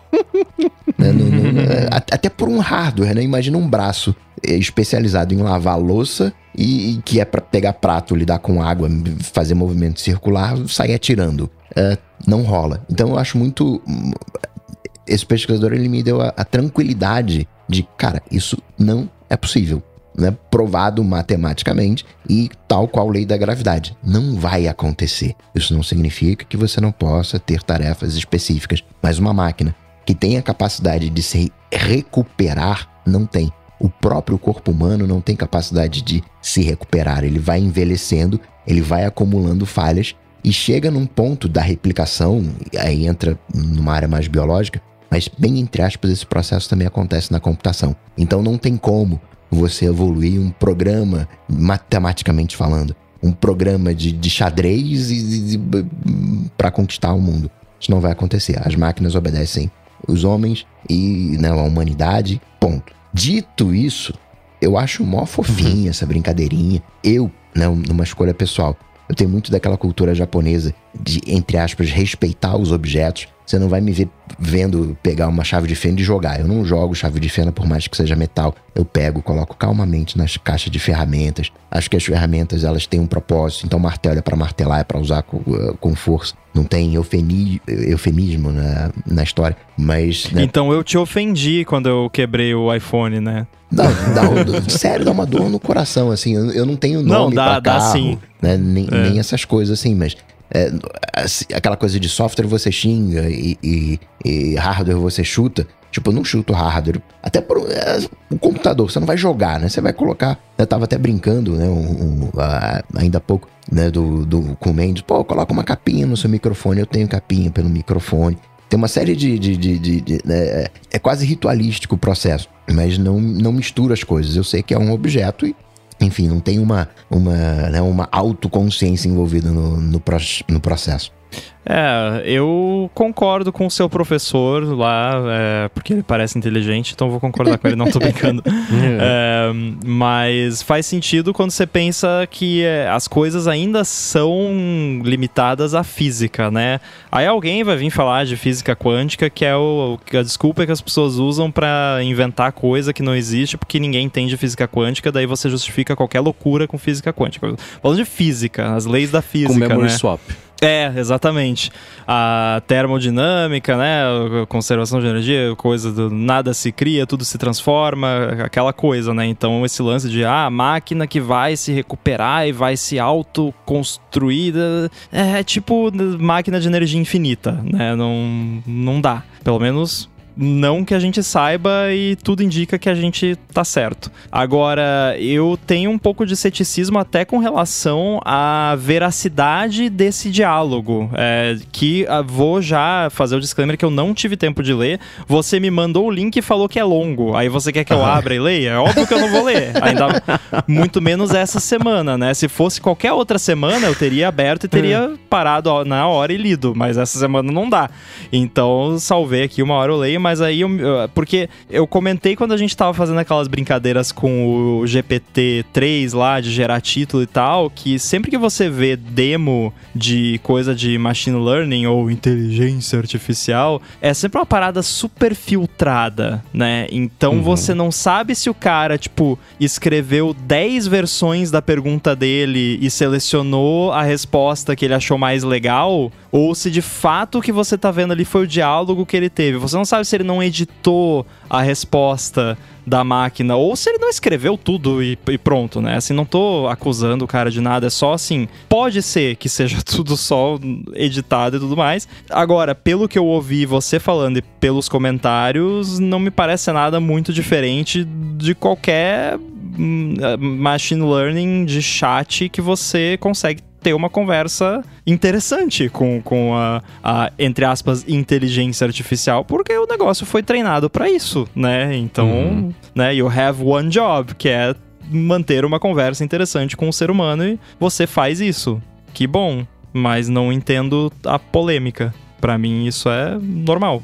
E passar pelo Turing significa exatamente isso, que você não consegue distinguir de um ser humano, mas não significa que seja autoconsciente. Um programador, via de regra, ele escreve o, a solução do problema. Machine Learning, você escreve o problema e fala para o computador achar a solução. Mas ele não consegue achar a solução sozinho, ele precisa ser treinado e vai continuar sendo assim. E essa máquina, do, né, IA do Google autoconsciente, ela foi treinada para parecer autoconsciente, para usar palavras medo, mas No, né, e corpo, ela fala sobre corpo, sobre meditar e é. se sentir relaxado. Fala, que corpo? Que, que relaxar o quê? Pra você treinar essas, essas paradas, é, quem, quem nunca viu como isso funciona, basicamente é o que o Coca falou, né? Você dá o problema pra, pra parada solucionar. Mas a forma como você ensina a parada a solucionar o problema é pegando milhões e milhões, ou talvez até bilhões de problemas e mostrando pra parada, ó, pra esse problema a solução é essa, beleza? Bye. Beleza.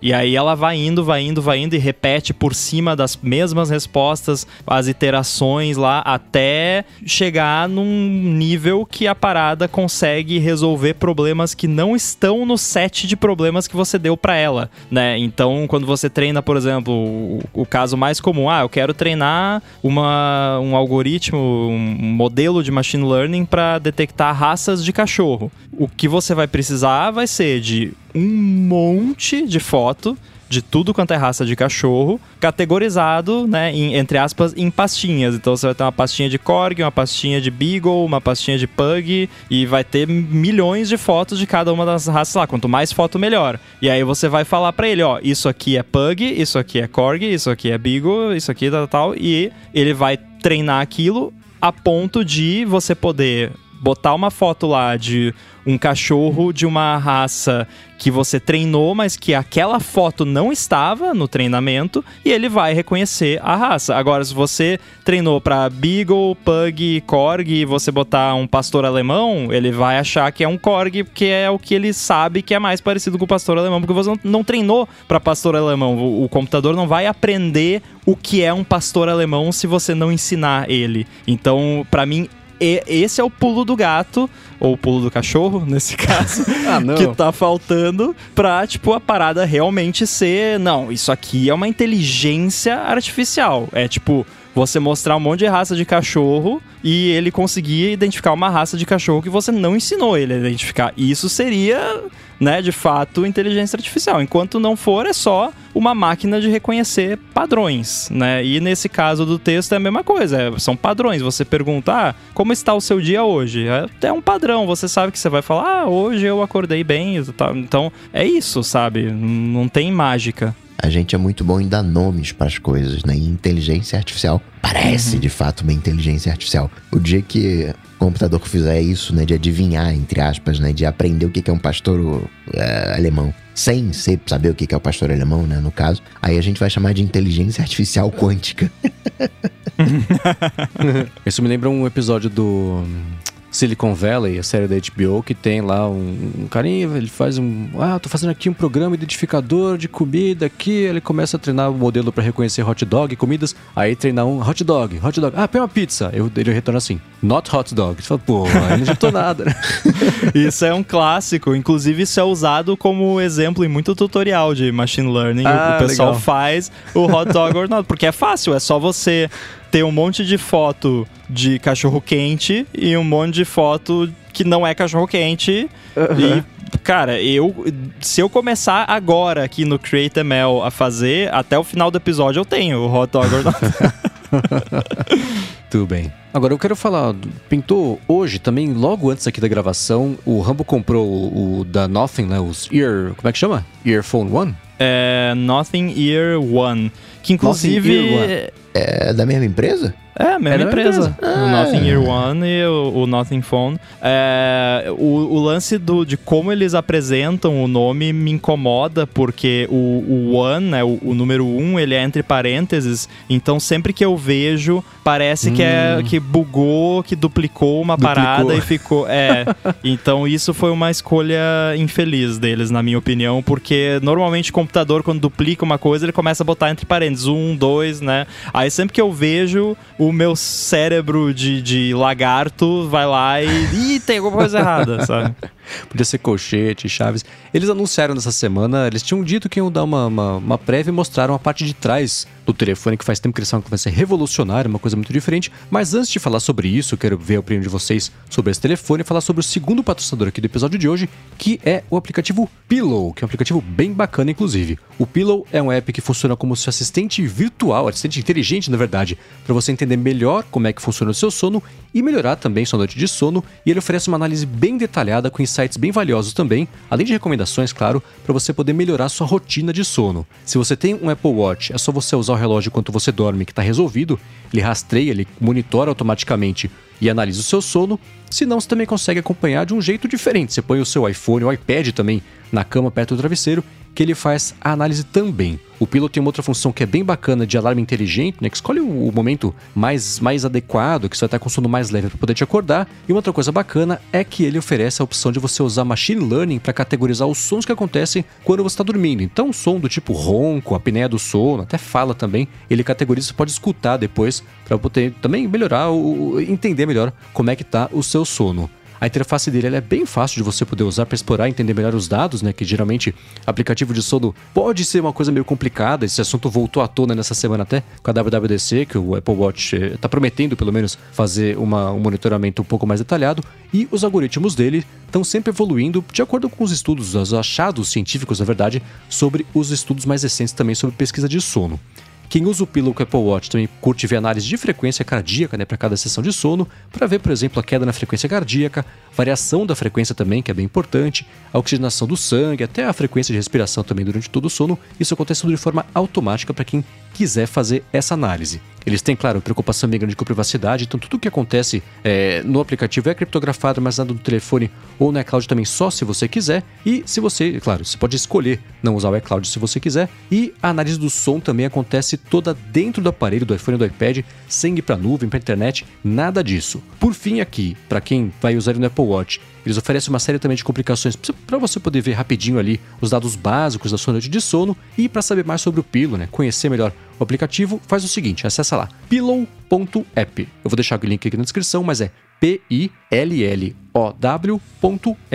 Ele é grátis na App Store com uma assinatura para você, se você quiser liberar a, todos os recursos que ele tem a oferecer. E além disso, ele é totalmente traduzido para português, que é uma coisa bem bacana e relativamente rara ainda por cima. Então, mais uma vez, acessa lá pillow.app e conhece melhor o Pillow, aplicativo Pillow, seu assistente de sono. Muitíssimo obrigado ao Pillow por ter se tornado aqui o novo patrocinador do DT e, claro, pelo apoio a toda Gigahertz. Valeu! Obrigado pelo uso pelo desde sempre antes de ser assinatura. Pillow Labs aquelas dicas né, que ele passa de, de som nas análises. Pillow campeão. Obrigado, Pillow. É, eu também, todo dia de manhã ele me notifica como foi o sono, e aí, pelo gráfico dele, eu já sei como vai ser meu dia. Se, se eu vou ficar com sono no meio da tarde ou se eu vou durar até o ADT sem ficar pudim. Esse é o bacana de acompanhar o sono. Você vê como você acorda, reconhece mais ou menos como é que você tá, você abre o aplicativo e fala, putz, Exatamente, já sei até por que hoje que eu vou ou não estar pudim. Então conheçam lá se vocês quiserem, que é o tipo de coisa que é bem bacana de começar a aprender e entender melhor. Podemos até sugerir, né, eles colocarem lá no app escala ADT pudim, né? o pudômetro.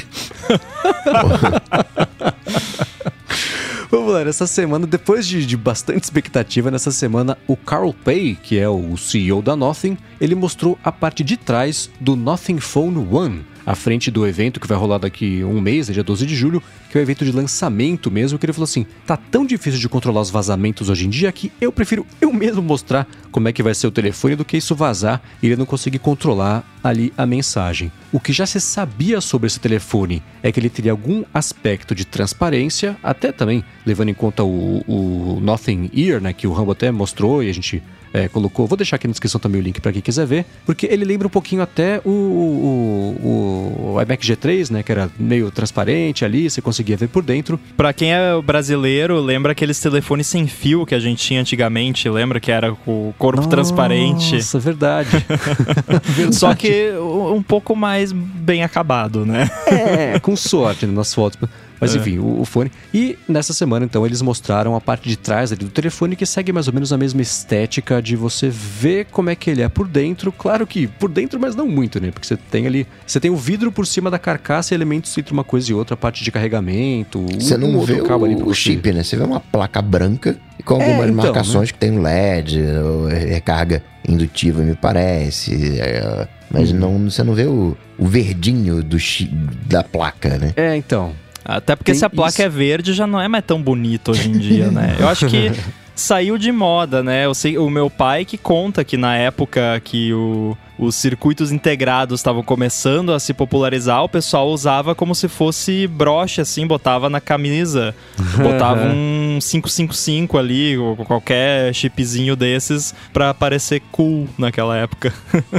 é, então, aí, e, e eu sei, isso de, de chip verde, eu sei que os protótipos da Apple eles têm a placa, as placas são vermelhas ou vinho, sei lá para diferenciar. É um vermelho e... escuro, não, é, não chega é. a ser vinho, assim, é vermelho. E vende por uma bala no eBay, por exemplo, que dá para saber, né, quando é um protótipo de verdade ou não. Mas voltando aqui pro telefone, eles te, eh, eu vou deixar aqui na descrição também um link para um vídeo que mostrava que ele, ele tem uns LEDs, e eu acho que o telefone vai ter isso mesmo, né, só de demonstração, em volta da câmera ali, em volta, de, na parte de trás dele em geral, que vão acendendo, talvez seja uma música ou dependendo do que tá acontecendo, como sinalização de notificação, ajudando no flash também também, talvez. É, eu tô especulando que, aqui. Isso que eu imaginei. Imaginei como um flash, não como um sinalizador. Mas pode ser também, boa ideia. É, parece. Eu até brinquei com você, né? Parece o um celular gamer, né? Que tem uns uhum. LEDzinho dentro, mas eu imagino que vai ter alguma função, ou mesmo que seja só decorativo, vai ter ali algum esquema bacaninha, porque a Nothing ela faz umas coisas legais, assim, né? Uhum. É, então eu imagino que tem alguma surpresinha envolvendo esses LEDs aí, mas é óbvio que eles não vão revelar todos os detalhes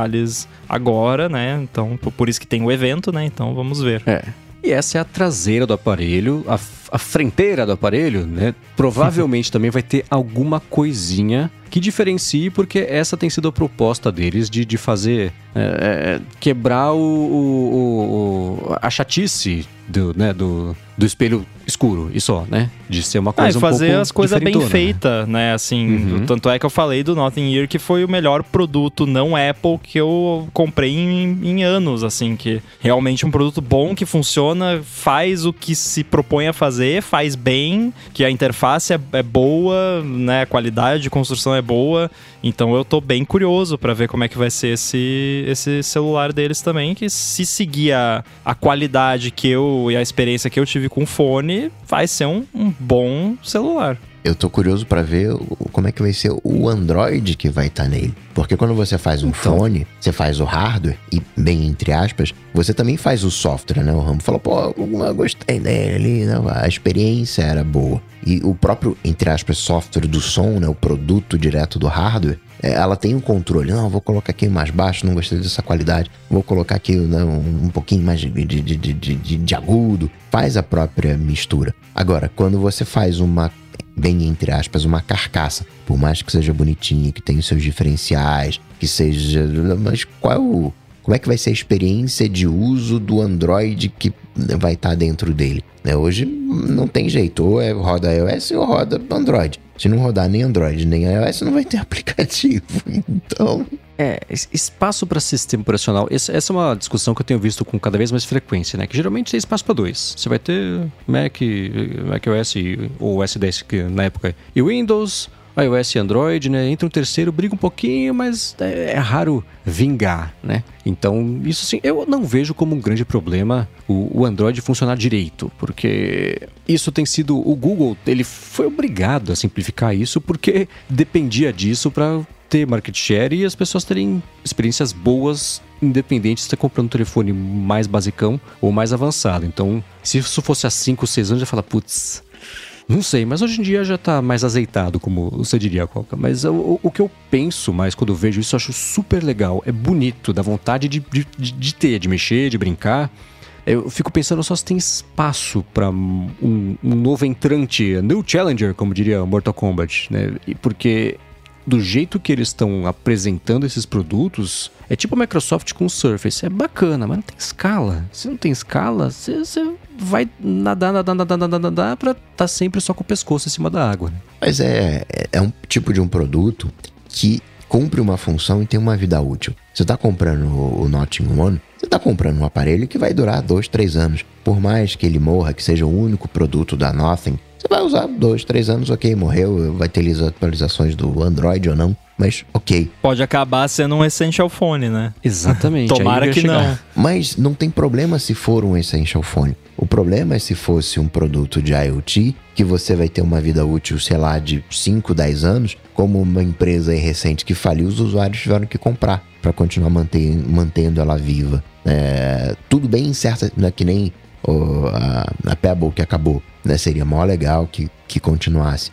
Foi o, o, o início, foi o Kickstarter, foi o Bootstrap, ok.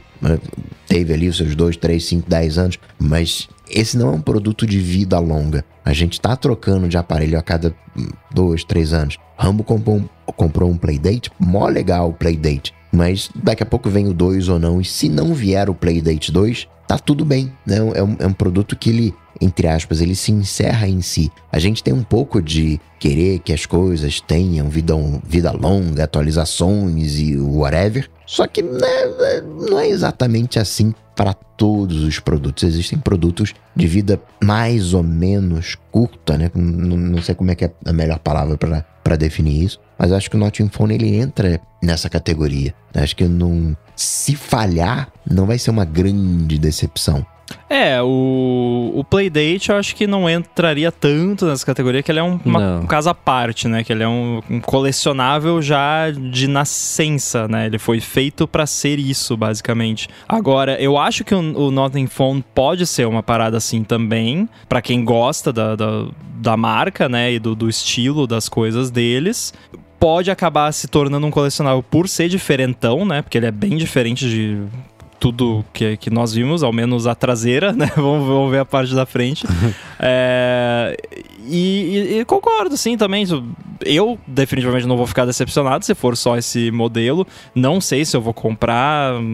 Vou, vamos ver. Tá? Provavelmente não, mas eu fico muito curioso para ver como é que vai ser. É, não vou, com certeza, trocar de, de iPhone para Android eu não vou, mas, né, ter ali como uma curiosidade, talvez, ou como uma peça de decoração, né, se for bem bonitão mesmo. Mas eu acho que o lance não é tanto da escala necessariamente, mas assim, eles vão ter lucro em cada unidade vendida? Acho que é essa é a questão também. E eu acho que a resposta provavelmente é não. não. E aí é que o bicho pega, porque, né? Aí se você vai vender um produto desses sem lucro, tem, tem que dar muito certo né? Porque se não der muito certo, só tem muito certo ou muito errado. Não tem como dar meio certo ou só dar normal. Então aí é que o, a coisa começa a complicar, né? Mas acho que só quem tem lucro em, em celular é, é Apple, né? E Samsung, talvez.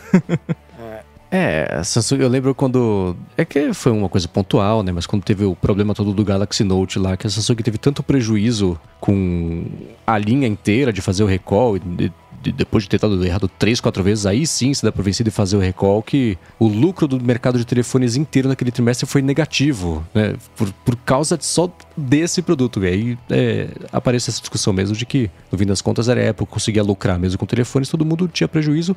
E não me parece ser o tipo de projeto que vá ter lucro, porque é uma coisa muito bem feita e muito bem acabada, como o primeiro produto da empresa que está aparecendo agora. E lembrando que o CarPlay era da OnePlus, que teve problemas de, de, de como lidar com o negócio, tanto que ele saiu. Mas eu, eu, eu gosto da ideia desse produto, achei ele bacana, bonitão, espero que dê certo, mas é, ele me, eu me pergunto isso, né? O lance dele ter, de existir espaço para ele poder é, emplacar e chegar ao Nothing Phone 2. Tá me lembrando aquele telefone, eu, não consegui, eu procurei aqui rapidinho, agora eu não consegui achar. Um que era bem fininho, que era um, um parecia um controle remoto, mas que tinha uma tela inteira acesa, sensível ao toque, ah, que também durou eu lembro, mas meia eu não, geração. É, também não lembro qual era. Se o Nothing Phone é, conseguir estabelecer essa traseira transparente, esse layout, eu já acho bacana, eu acho que é um é, é uma marca legal. Né? Não tô querendo ser é, pessimista aqui,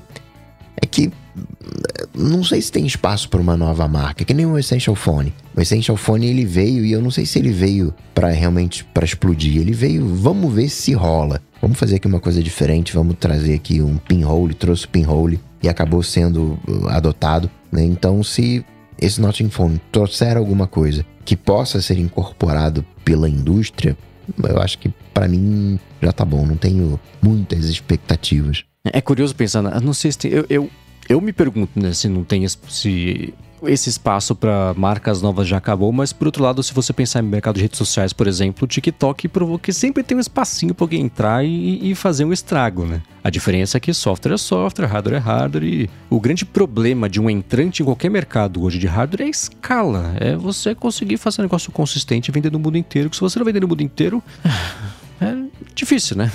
se você conseguir, se eu não me engano, ele roda um Android, é, Nothing OS, se eu não me engano. Se você conseguir, né, o OnePlus, por exemplo, que era da, da lá do, do, do Calpay, ele tem um, um apelo, né? Tem muita gente que gostaria de usar o OnePlus, só que como você falou, não é global. Se a Nothing conseguir ter um punch, né? Ser mais um, fazer a diferença no mercado, ser desejável, e, hum. vai acabar inspirando outros fabricantes, eu acho que cumpre o seu papel pro consumidor. Sim, é desejável me parece que é, porque eu não achei pessoas ainda que olham para as coisas que eles fazem e digam, ah, não, que, que horrível, não, está despertando interesse. E eu espero que influencie o mercado a fazer coisas mais diferentes também e saia do que eu comentei, a chatice do, do espelho escuro e, e, só, né? E fazer coisas novas, diferentes, que aí eu volto à conversa do, do iMac G3, né? Foi isso que, que abriu o caminho para tudo que está acontecendo até hoje, inclusive, né? Inclusive o, o, eles, né? Inclusive os, os produtos da Nothing. Mas, sei lá. Curioso, faz tempo que não pinta alguma coisa diferentona, assim. A última foi o LG Wing, né? Que a gente olhou e falou, nossa, que diferente, né? E foi, nem, foi cancelado no lançamento. É. Agora, falando em ser cancelado, esse já era, né? Não foi exatamente cancelado. Ele definhou e morreu e depois de muito tempo, agora sim está sendo aposentado, acabou o Explorer. Fim do Internet Explorer, depois de 26, 27 anos. Nossa, é uma coincidência porque antes da gravação aqui, talvez fique como bônus track, a gente tava falando. Não, não fica porque a gente não tinha começado a gravar ainda. a gente tava falando sobre o meu trauma, meu estresse pós-traumático de desenvolvedor web, da época que, ali na minha adolescência, início da minha vida adulta, eu trabalhava com desenvolvimento web e eu de fato fiquei assim com trauma de, dessa área de, de desenvolvimento e um grande culpado por isso foi o Internet Explorer. Então estou comemorando. Você não era desenvolvedor web, você era desenvolvedor Internet Explorer. Porque o que você fazia é, era webmaster. Só funcionava no Internet Explorer, não funcionava nos outros. Você tinha que criar versões para os outros em separado. Era precisamente ser webmaster em cada um dos browsers na época. Não, na verdade eu tinha o um problema contrário, porque eu fazia site seguindo os padrões web, bonitinho, W3C, HTML semântico, CSS, blá blá blá. Aí ficava lindo em todos os browsers e no Internet Explorer ficava tudo quebrado. Aí você tinha que fazer com tabela e fazer um monte de hack, fazer um CSS todo quebrado, você botava uns caracteres inválidos no, na frente do, do negócio que aí os browsers de verdade não reconheciam aquele CSS não acontecia nada, ficava normal, mas o Internet Explorer era tão. Não, não vou nem falar a palavra aqui, que ele lia as regras e aceitava mesmo, tendo um monte de caractere ferrado na, na frente que ele não deveria reconhecer. Isso era só um dos exemplos das loucuras que você tinha que fazer, então eu devo ter perdido aí algumas horas de, de vida útil do, do meu corpo e do meu cérebro dessas maluquices de Internet Explorer naquela época. Então você não era desenvolvedor Internet Explorer raiz? Porque desenvolvedor não. Internet Explorer raiz sabe o que, que é ActiveX, fazia ActiveX para rodar. Ah, não, nunca cheguei a esse ponto. pra, que era, era basicamente código executável, era basicamente né, os DLLs, era programa aplicativo que você colocava dentro do browser, assim, era uma coisa Não de... tem como dar errado isso, né? Vamos carregar aqui um DLL aleatório da internet e não tinha assinatura de código, não tinha HTTPS, não tinha nada dessas coisas, não. né? Tanto deu errado que tá aí, né? Não é o padrão é. de hoje. E aí tinha o Active Desktop também, né? Que você colocava uma parada dessas como seu wallpaper no Windows como poderia dar errado também, né? Sim, era, era o. Foi, marcou o início né, do, do Microsoft Visual Studio. E hoje tá bem diferente, né? Tá com uma outra. Bom, o Microsoft tá com Linux. Mas eu lembro dessa, dessa época, né? Quando é, tudo era ActiveX e todo mundo fazia as coisas para rodar essencialmente no Internet Explorer, se não rodasse no Internet Explorer. E isso bate com o que o Mendes estava fa falando, né? Ah, mas tem espaço para outros, para os novos. E impensado falar que o Chrome hoje seria a grande potência, né? Que um dia o Internet Explorer acabaria. É que no final das contas o Internet Explorer viraria um Chrome, né? Hoje o. Exato, né? É, o, a alternativa Microsoft de browser é um Chrome disfarçado, né? Bem entre aspas. É, é, hoje em dia, nossa, é uma maravilha, porque eu, eu, tenho feito bastante coisa agora por conta da Gigahertz. Inclusive, talvez alguém que esteja ouvindo tenha aberto em algum browser que eu não testei e encontrado algum problema. Mas, assim, no geral, você testando no Safari do Mac, por exemplo, que é onde eu mais testo, você abre depois no Chrome, abre no Opera, abre no Firefox, abre no qualquer browser, porque é tudo baseado no WebKit hoje em dia, né? Os motores em si já mudaram, né? O Chrome já tem o fork dele lá que já é diferente, mas a base é tudo WebKit e todo mundo hoje em dia se esforça para seguir a W3C, né? Todo mundo participa lá, faz os padrões junto, implementa ju junto ou próximo. Então, você testando no Safari, por exemplo, a chance de funcionar em todos os outros browsers é gigantesca. A chance de você ter problema é muito pequena. O que, o que eu vejo às vezes assim, uma diferencinha de, ah, essa borda aqui, esse browser renderiza um pouquinho diferente, mas nada que quebre alguma coisa, só pequenas diferenças que não afetam em nada a experiência. Então, hoje em dia, você fazer coisa para web tá uma delícia, assim, comparado com o que era antigamente.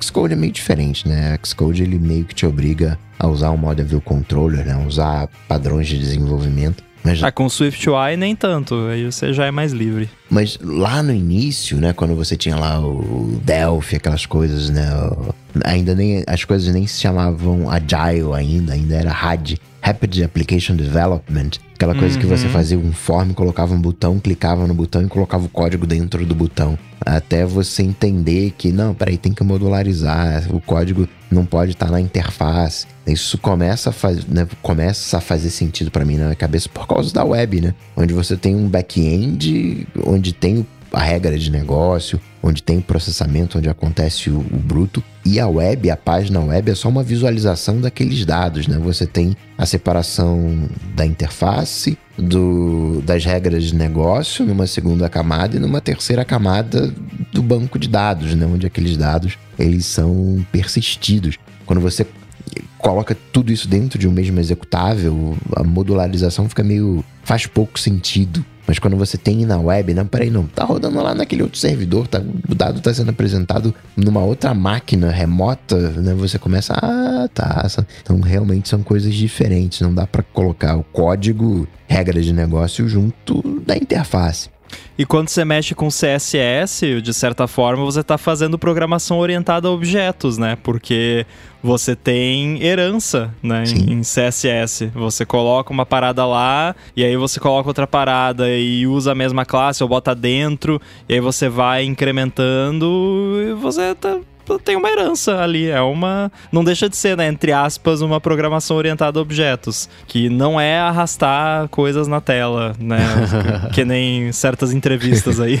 não é programar virado para um vaso. Agora, é. te falar que eu sempre achei curiosa essa analogia que a gente tem de explorer, né, de explorador, de é um safari que eu vou fazer na web, é uma navegação, é um navegador, né? Eu nunca entendi direito essa Claro, faz algum sentido, mas não sei, eu acho que eles foram meio. É, hoje a gente nem pensa mais nisso, né? Hoje a gente fala Safari e nem lembra, né, das origens de um navegador, navegar pela internet. É, se fosse seguir os padrões de nome da Apple de hoje em dia, o nome seria browser, né? É, Porque, tipo. Apple Browser. Que quando a Apple começou a renomear os aplicativos, começou a ficar complicado de você achar resposta de coisa no Google, né? Porque, tipo, antes era iCal, né? Aí virou Calendar tá, uhum. como é que eu vou, né? Aí você tem tipo Calendar, macOS, App, e aí você digita a sua dúvida, porque se você procurar Calendar, né? Uhum. Calendar. E é a mesma coisa, Contacts, Reminders, Notes. Então, pelos padrões de hoje, o Safari se chamaria browser, né? Uhum.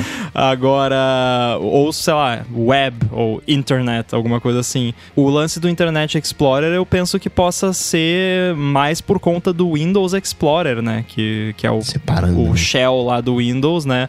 Aí, tipo, ah, tá, é tipo Explorer só que pra internet, né? Tipo Uber só que pra gatinhos, né? Então, é. tipo Explorer só que pra internet, Windows Explorer, ah, então Internet Explorer. Em português seria gerenciador de internet.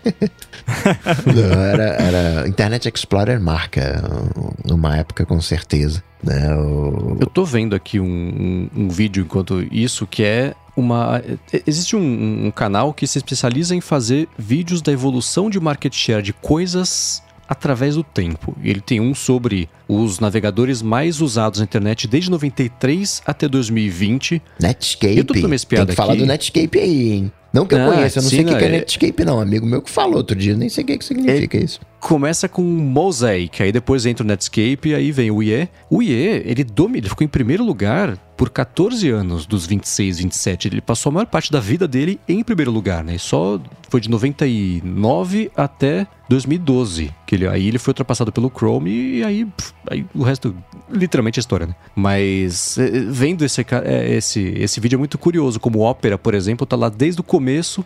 E até hoje tem ali a meia dúzia de seis ali que usam eles e, e, e só, né? E tá sempre na rabeira, mas tá sempre lá. Né? E é interessante ver também como o que fez o Chrome passar a decolar e virar uma. Um, tomar irreversivelmente ali o lugar do, do IE foi o, o IE 9, que mudou a interface, ninguém gostou, resolveu testar o Chrome que tinha saído há pouco tempo e, e isso, claro, né?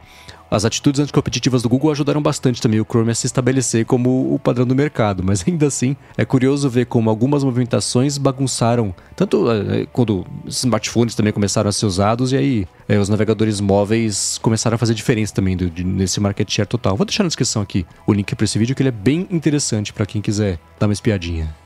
Uma curiosidade sobre como.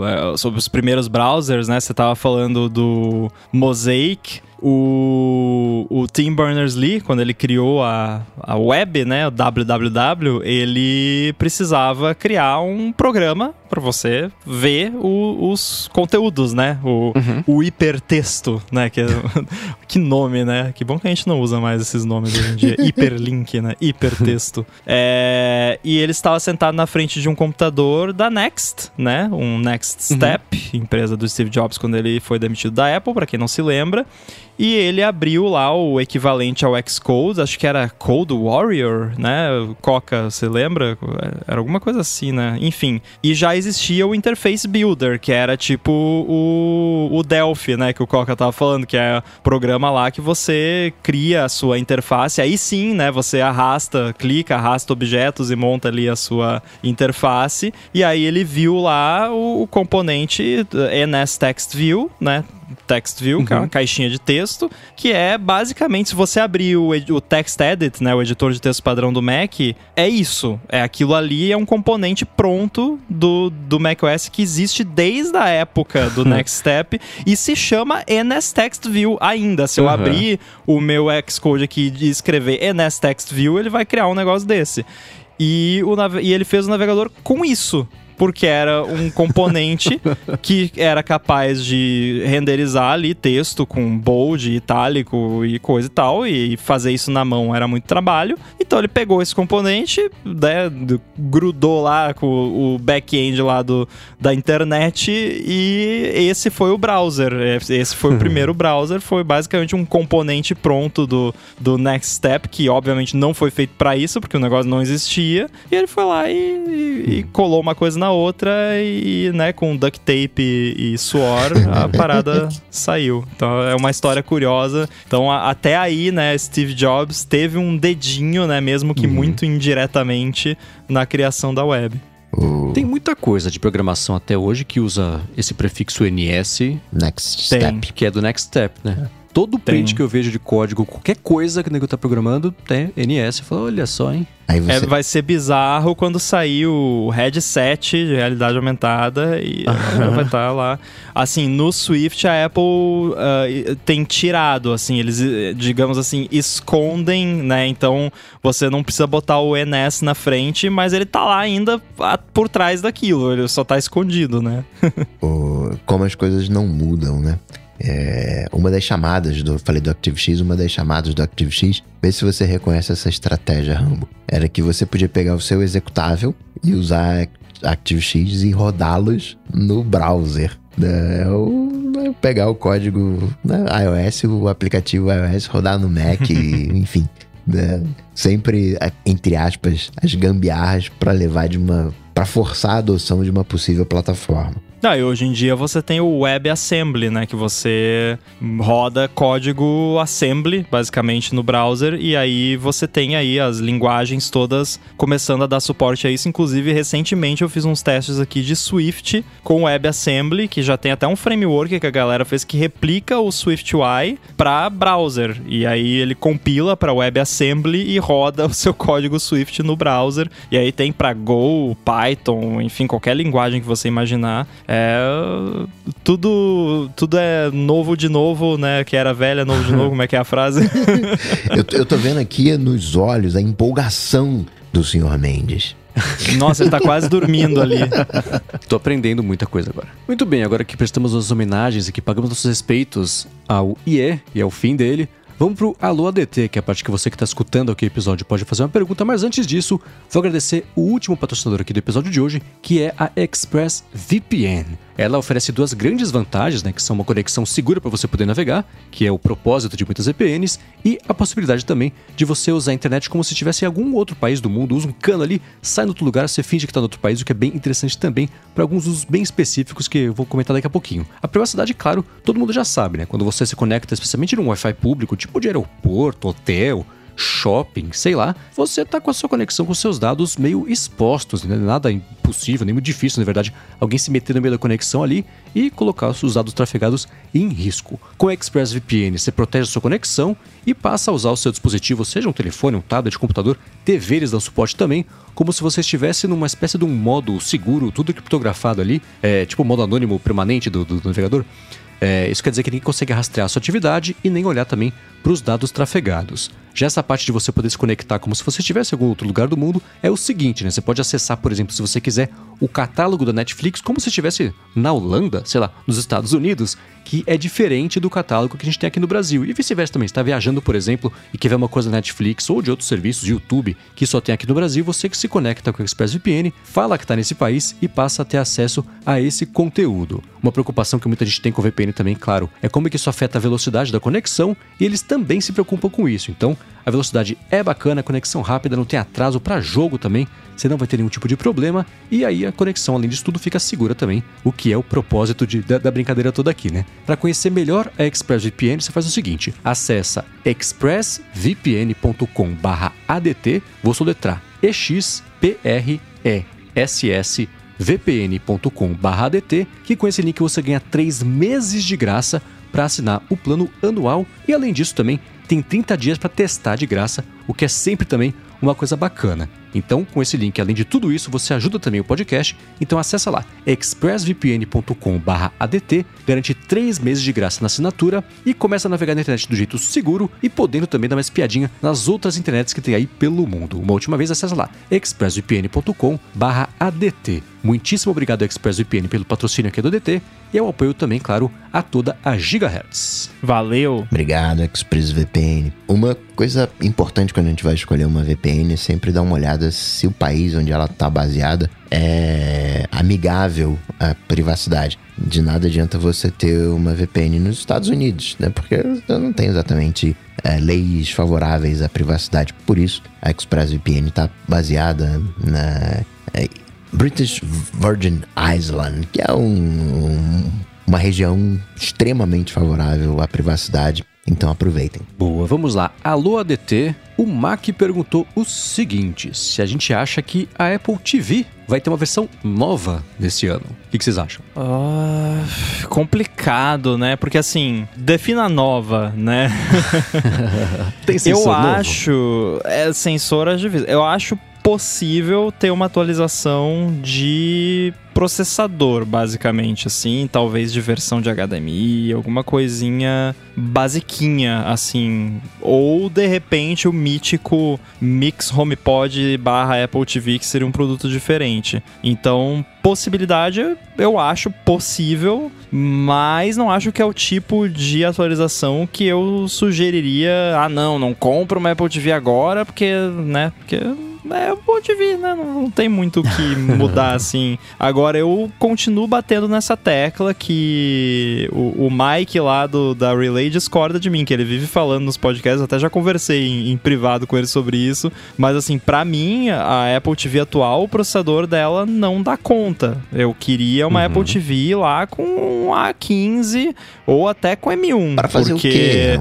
Pra funcionar, porque eu, eu navego na interface da, da minha Apple TV e o negócio fica travando, dá, dá, fica pipocando. Quando vai, você vai sair de um app e ir pra home screen, a animação é meio travada, assim. Às vezes vai abrir as coisas, demora. Então, ou o software tá muito ruim, ou o hardware não tá dando conta. Eu não segui a sua dica de atualizar para não perder grana.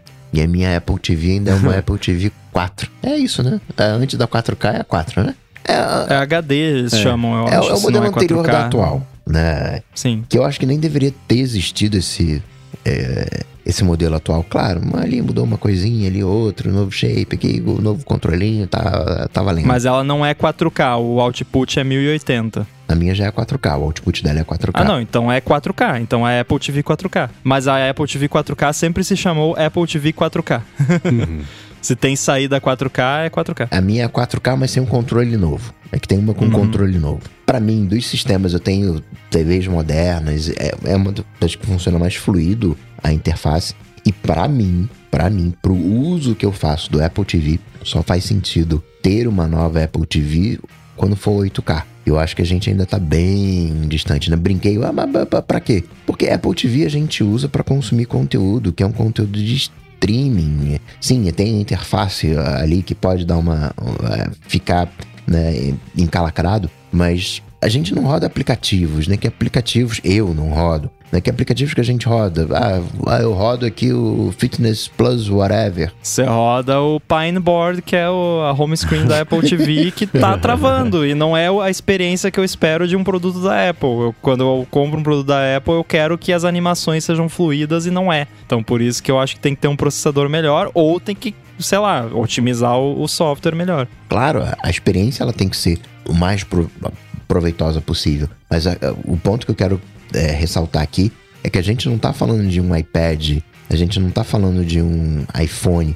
que é multiuso. A gente tá falando de um dispositivo que é de uso único, pelo menos pro uso que eu faço, para streaming. São dois, três aplicativos que eu tenho ali para fazer streaming. Alguns acessam de mídia local, outros acessam de mídia eh, remota e estou, não vou dizer, ah, eu estou extrema. Claro, tudo sempre pode melhorar, mas eu não vejo sentido de ter uma nova Apple TV sem ser o 8K. E eu acho que o padrão 8K ainda tá bem distante de chegar. Eu não vejo sentido em ter um MacBook Pro de 13 polegadas M2, mas se é para manter esse computador na linha, então atualiza com processador novo. O que eu tô propondo aqui é a mesma coisa. Tipo, ah, tem processador novo? Já tá num nível que não tá faltando, né? Não tá escasso e caro que a gente possa colocar na Apple TV, coloca.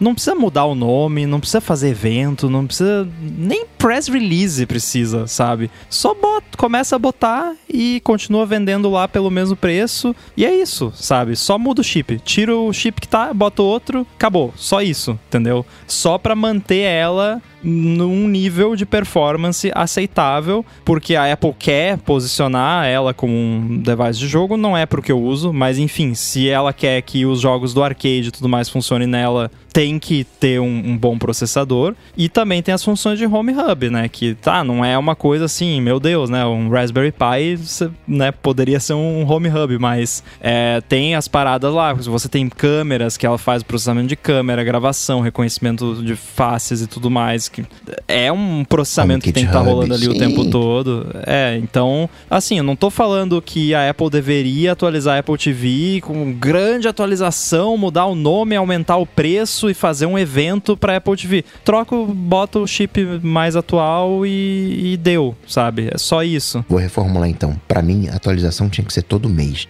Tinha que ter lá é, a 15.1, a 15.2, aqui, né? Janeiro, Não, bota o chip num, num soquete e me manda o chip que eu troco, né?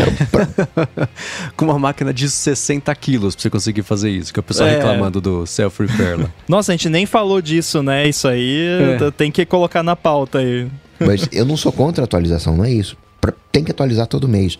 O ponto aqui é que me dá a entender que o Mac, ele tá falando assim, olha, eu tô com grana aqui para comprar o Apple TV, compro agora ou espero. E o que eu tô querendo dizer... Não, aí compra agora. E o que eu tô querendo dizer para ele é, cara, pode comprar agora, porque só vai fazer uma grande, no meu entender, uma grande diferença na sua vida, o Apple TV, quando a TV for 8K. E a gente ainda tá, sei lá, 5 anos de uma TV 8K. Então, cara, compra agora. Que você vai ter uma Apple TV por né, 4K que vai te atender. Mas, e foi até por isso que eu não comprei o modelo com o um novo controle remoto. Mas. Até porque se você quiser, você pode comprar o controle separado depois, né?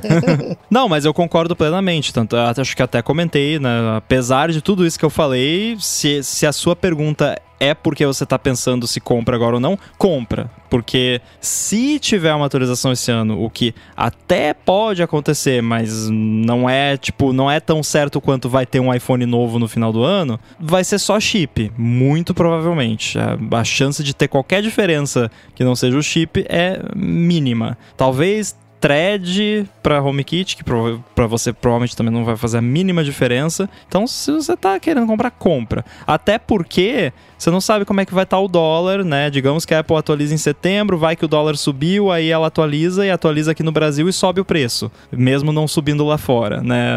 Tem todas essas coisas, né? Não sei se você vai comprar aqui, mas enfim, é, compra. Se você tá pensando em comprar, não, não espera por causa disso, porque não vai valer a pena esperar. Teve um, um, uma pessoa que me perguntou: e aí, o MacBook Air, MacBook Air M2 compro? Não, cara, não compra não. Aí outra pessoa me perguntou. Eu falei: cara, compra? Claro que compra. Porque uma outra pessoa, ela usa a webcam, onde você tem, né, tem mais.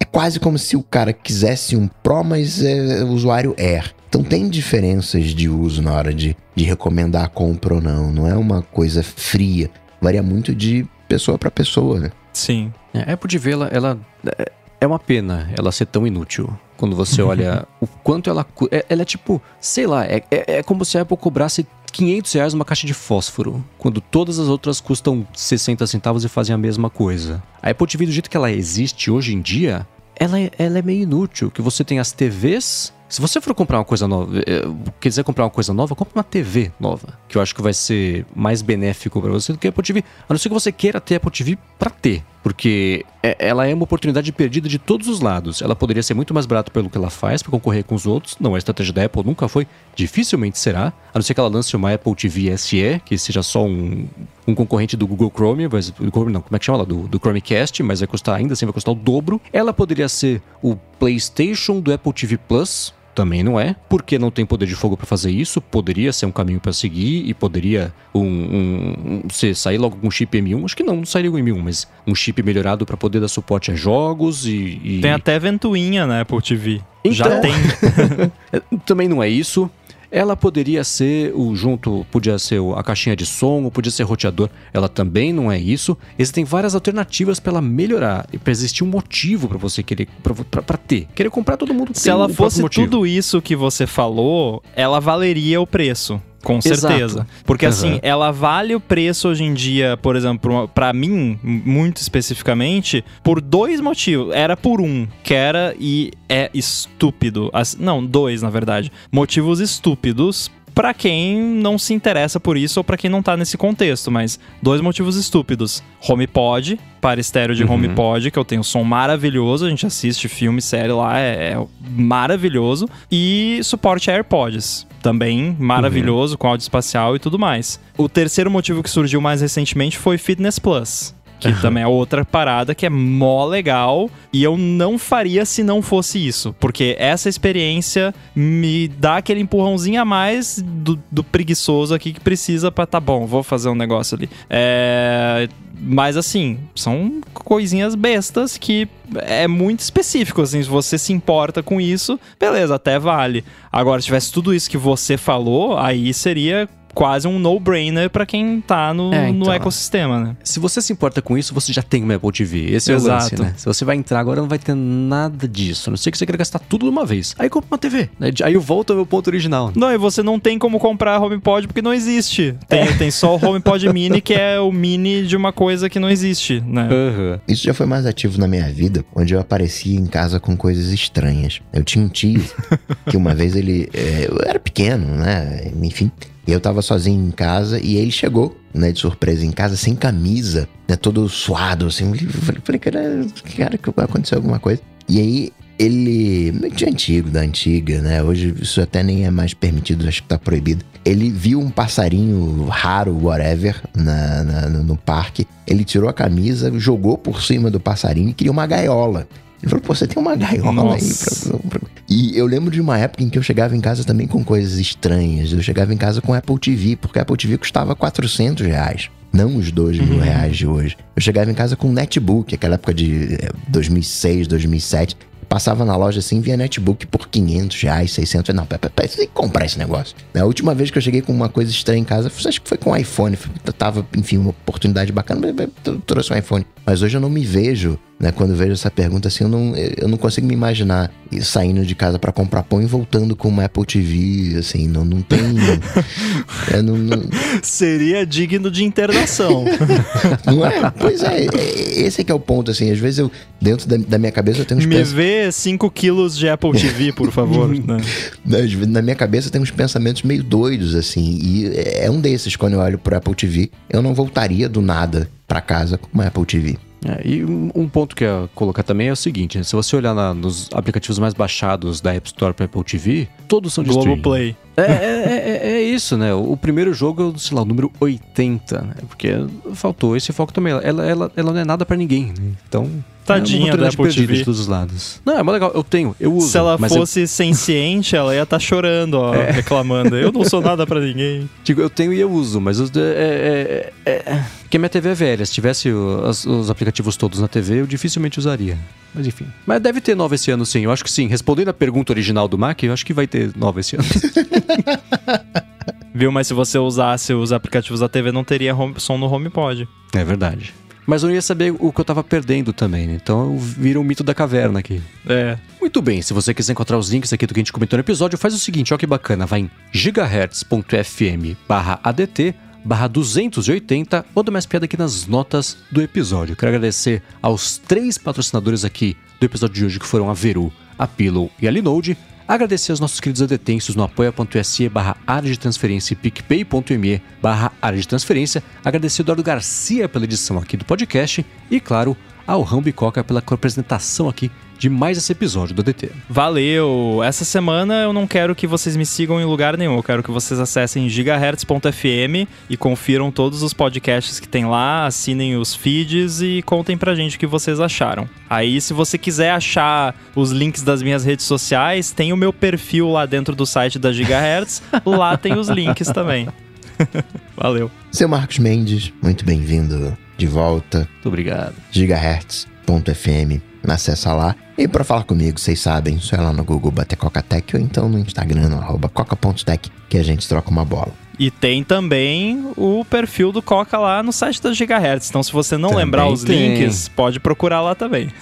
é isso aí. Quero agradecer a todo mundo que, desde o começo, na verdade, quando a gente anunciou que faria alguma coisa, não tinha nem nome, porque a gente sabia qual era o nome, mas vocês não sabiam ainda, que deu apoio, carinho, de incentivo de vocês. Foi digo, digo assim, não é exagero, essencial para o projeto sair do papel, que era um plano que eu tinha há muito tempo, e vocês ajudaram a tornar a realidade. Muito obrigado. Estou muito feliz de poder fazer isso e, e, junto com o Rambo, que é uma pessoa que desde o começo, quando a gente se conheceu, tinha uma afinidade muito grande pelo, pela paixão de, de podcast. O Coca, quando eu comentei, a gente se, quando a gente se conheceu pela primeira vez ao vivo, eu falei que eu tinha um plano de chamar Gigahertz. Lembra, Coca? Uhum. A gente estava no subsolo do Shopping Morumbi falando sobre isso. Então o Coca também sabe há muito tempo, também sempre incentivou. Muito obrigado Estou muito feliz e muito orgulhoso do que colocamos hoje no mundo. Inclusive, não comentamos aqui com capas maravilhosas. Espero que vocês gostem, que a gente está muito é. feliz com as capas novas. É isso aí. Entrem lá, acessem lá, recomendem para os amigos. Vai ser muito importante nesse comecinho todo mundo recomendar, ajudar a espalhar os podcasts todos. Falem pra gente o que vocês acharam, como é que pode melhorar. A gente depende muito disso para poder colocar podcasts mais bacanas nos ouvidos de vocês todas as semanas. Para falar comigo, vocês também acessem lá, gigahertz.fm, vocês vão achar lá o meu... Todo mundo sabe, mas vocês podem acessar o meu Twitter e Instagram por lá também. E é isso aí, galera. Tudo de posto, a gente volta na semana que vem. Valeu! Valeu! Tchau, tchau!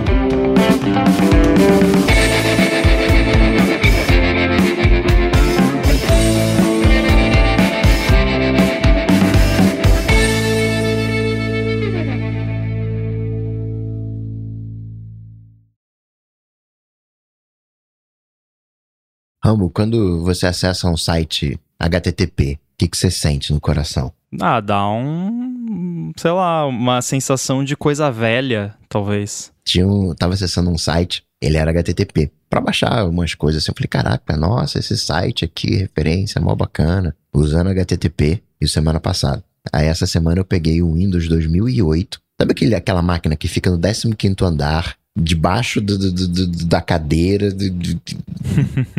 Peguei essa máquina para atualizar. Eu não conseguia acessar a internet, não conseguia navegar, os browsers todos travados, certificados já venceram, não tem atualização de Windows, nada. E aí, esse site que eu tinha reclamado de HTTP, que era Mukirana, eu consegui acessar. Nossa, foi uma alegria. É. Você sabe que isso, isso é uma parada que até teve muita gente é, que, que votou contra HTTPS, assim, de, de não usar HTTPS onde não precisa, né? Por conta dessa questão é, de legado, né? Não, não que, tipo, ah, tem muita gente usando esse computador, mas por questão de futuro, né? De tipo, pô, daqui um tempo, né? Pô, você tem o servidor ligado lá, o cara já morreu e tal, mas o servidor tá ligado lá de algum jeito, que nem aquela lâmpada lá no, nos bombeiros lá, que, que fica lá, que, que nunca 100 paga. Anos de ligado. É, é, então o servidor tá lá e o certificado já venceu e tal. Mas aí a galera tem resolvido isso, né? Você com certeza já deve ter visto. Tem. Eu vi que teve um cara que fez. Ele fez tipo um Google, que é tipo um mecanismo de busca que ele faz um proxy para você conseguir acessar site moderno em, em browser antigo, antigo mesmo, assim, tipo, qualquer browser. Ele vira só, tipo, texto e, e talvez imagem, eu acho, mas é, é só. E tem uns browsers também, né? Tem o, eu sei que tem algumas, alguns builds do Firefox que a galera faz para sistema antigo com uh, os mecanismos de segurança mais modernos, mas basicamente é isso. E tem também a opção do site suportarem para coisas antigas, né? Só que aí você vai ver, por exemplo, o que, que muita gente usa hoje em dia, inclusive a gente, Cloudflare, né? O Cloudflare, para você poder habilitar o suporte lá, a parada legada, é só com o plano Enterprise deles, que é tipo 500 dólares por mês, então não rola. Não rola. Eu sei que assim, eu, quando passou a situação, eu fiquei pensando, a demanda que a galera deve ter tido, né, pra habilitar o site HTTP. Pô, minha máquina é velha, eu não consigo acessar pra eles fazerem HTTP. E eu julgando os caras, falar, pô, os caras de HTTP ainda, bando de mané. E, e às vezes a gente critica algumas coisas, mas não sabe o calo da, da, da empresa para tomar aquela decisão. Agora, acho que rola, né, fazer tipo, bota um redirecionamento para HTTPS, que é o que todo mundo faz, mas se o browser não suporta, não bota, né, não redireciona. Acho que daria para fazer, né? Talvez seja mais complicado, não sei se é fácil detectar isso, mas eu sei que, né, tipo, o, o site da Gigahertz, por exemplo, não o que está no ar agora, mas o, o que vai entrar no ar, ele funciona via HTTP. Mas por padrão, se você digita lá no, no browser o endereço e dá Enter, ele redireciona para o HTTPS. Mas se você forçar, tipo, fizer um curl ou usar algum cliente desses que não respeita esses redirecionamentos, ele vai servir pelo HTTP normal. Porque, hum, assim, tipo, tá, bota o HTTPS por padrão para ficar o cadeadinho bonitinho lá, mas não é um site que trafega dados, que você vai enviar dados seus, é só conteúdo estático. Então, se você bem. quer acessar via HTTP, acessa. É, tu vou, vou rever essa, essa história de depois dessa, eu vou rever essa história de HTTP. É, eu acho que ainda com eu tava falando do Cloudflare cobrar para habilitar lá o legado, mas com o Cloudflare até que é fácil você fazer. Se o seu site é estático ou não recebe nenhum dado de fora e tal, você liga o modo flexível lá dele Uhum. e libera, né? Daí a galera acessa como quiser. Agora, dependendo do seu TLD, né? Por exemplo, tem alguns TLDs recentes, o, o ponto app, por exemplo, ele, ele não funciona via HTTP. Ponto. Não. não é, não. O, o ponto app, ele é pré-carregado lá na parada de HSTS, que, tipo, é força HTTPS. Eu acho que, no, se for num ambiente legado, como você falou, deve ter algum jeito de... Em ambiente legado, talvez até você não... É. É, o, o, que você vai querer acessar não é a ponto .app, né? É. E o MDNS Responder lá nem vai saber o que, que é um domínio.app, né? Porque não existia quando foi feito. Não. Tô de volta com mais uma tonelada de café, acho que agora vai. Tivemos uma conversa muito produtiva sobre HTTPS. Vou te falar o que eu disse mais cedo hoje sobre programação. Eu acredito. eu acredito. eu acredito. Não, mas essa parada que eu falei para você é, é, é, big deal porque, assim, é, para contextualizar, a Apple liberou a transferência de aplicativos entre developers para aplicativos que usam iCloud. E isso não era permitido, não era, não era possível. Mais recentemente até dava se você entrasse em contato com a Apple e implorasse e acendesse uma vela pro Tim Cook que eles faziam, mas não rolava. E isso era uma parada, era um pain point gigantesco de, tipo, era fator decisivo pra galera usar ou não o iCloud nos apps, porque era tipo assim, você clicou o checkbox que habilita o iCloud, você tá ferrado. Não transfere o app nunca mais. Mesmo que você vai lá e desligue depois. Tipo, bloqueia a transferência do app. É, e aí, tipo, pô, se você tá fazendo um app, vai que daqui a pouco alguém quer comprar o app, aí você, aí o que a galera fazia, a galera dos Estados Unidos, porque lá você faz isso tranquilo. Aqui no Brasil não é tão fácil assim, né? Mas o que a galera que eu conheço lá nos Estados Unidos faz é tipo abre uma empresa por app. Então, tipo, o cara uhum. tem cinco apps, o cara tem cinco empresas e cinco contas na, na App Store, uma para cada app, né? Porque aí, se vender o app, vende a empresa inteira, né? Aqui no Brasil não tem condições de fazer isso. Não, sem chance. Queria que fosse fácil assim, né? Mas, enfim, é, isso é um pain point gigantesco que a Apple tá tirando aí. O lance de poder transferir no Small Business Program também, né? Porque antes não podia. Se você transferisse uhum. um app, você perdia. Inclusive, eu tô com um app que eu queria transferir há algum tempo e não tinha feito por causa disso, e agora eu vou poder transferir. Que tá. Boa. Tava travado lá. É, é uma situação, quer dizer, não tão comum, mas que sempre que acontecia devia ser um inferno ou sem solução, né? Então. Na real, não é tão comum porque quem sabia disso, o que a galera fazia era o que eu falei, ou abrir uma empresa separada para cada app, ou uhum. não usava iCloud. Então tem muito app por aí que não tem iCloud, não porque o desenvolvedor não quis ou não quer ou não gosta ou não conseguiu colocar, porque tem essa, tinha essa parada. E aí a pessoa fica, pô, mas e se um dia alguém quiser comprar meu app, eu tô ferrado, né? Uhum. Isso é, é, é bom, é muito bom.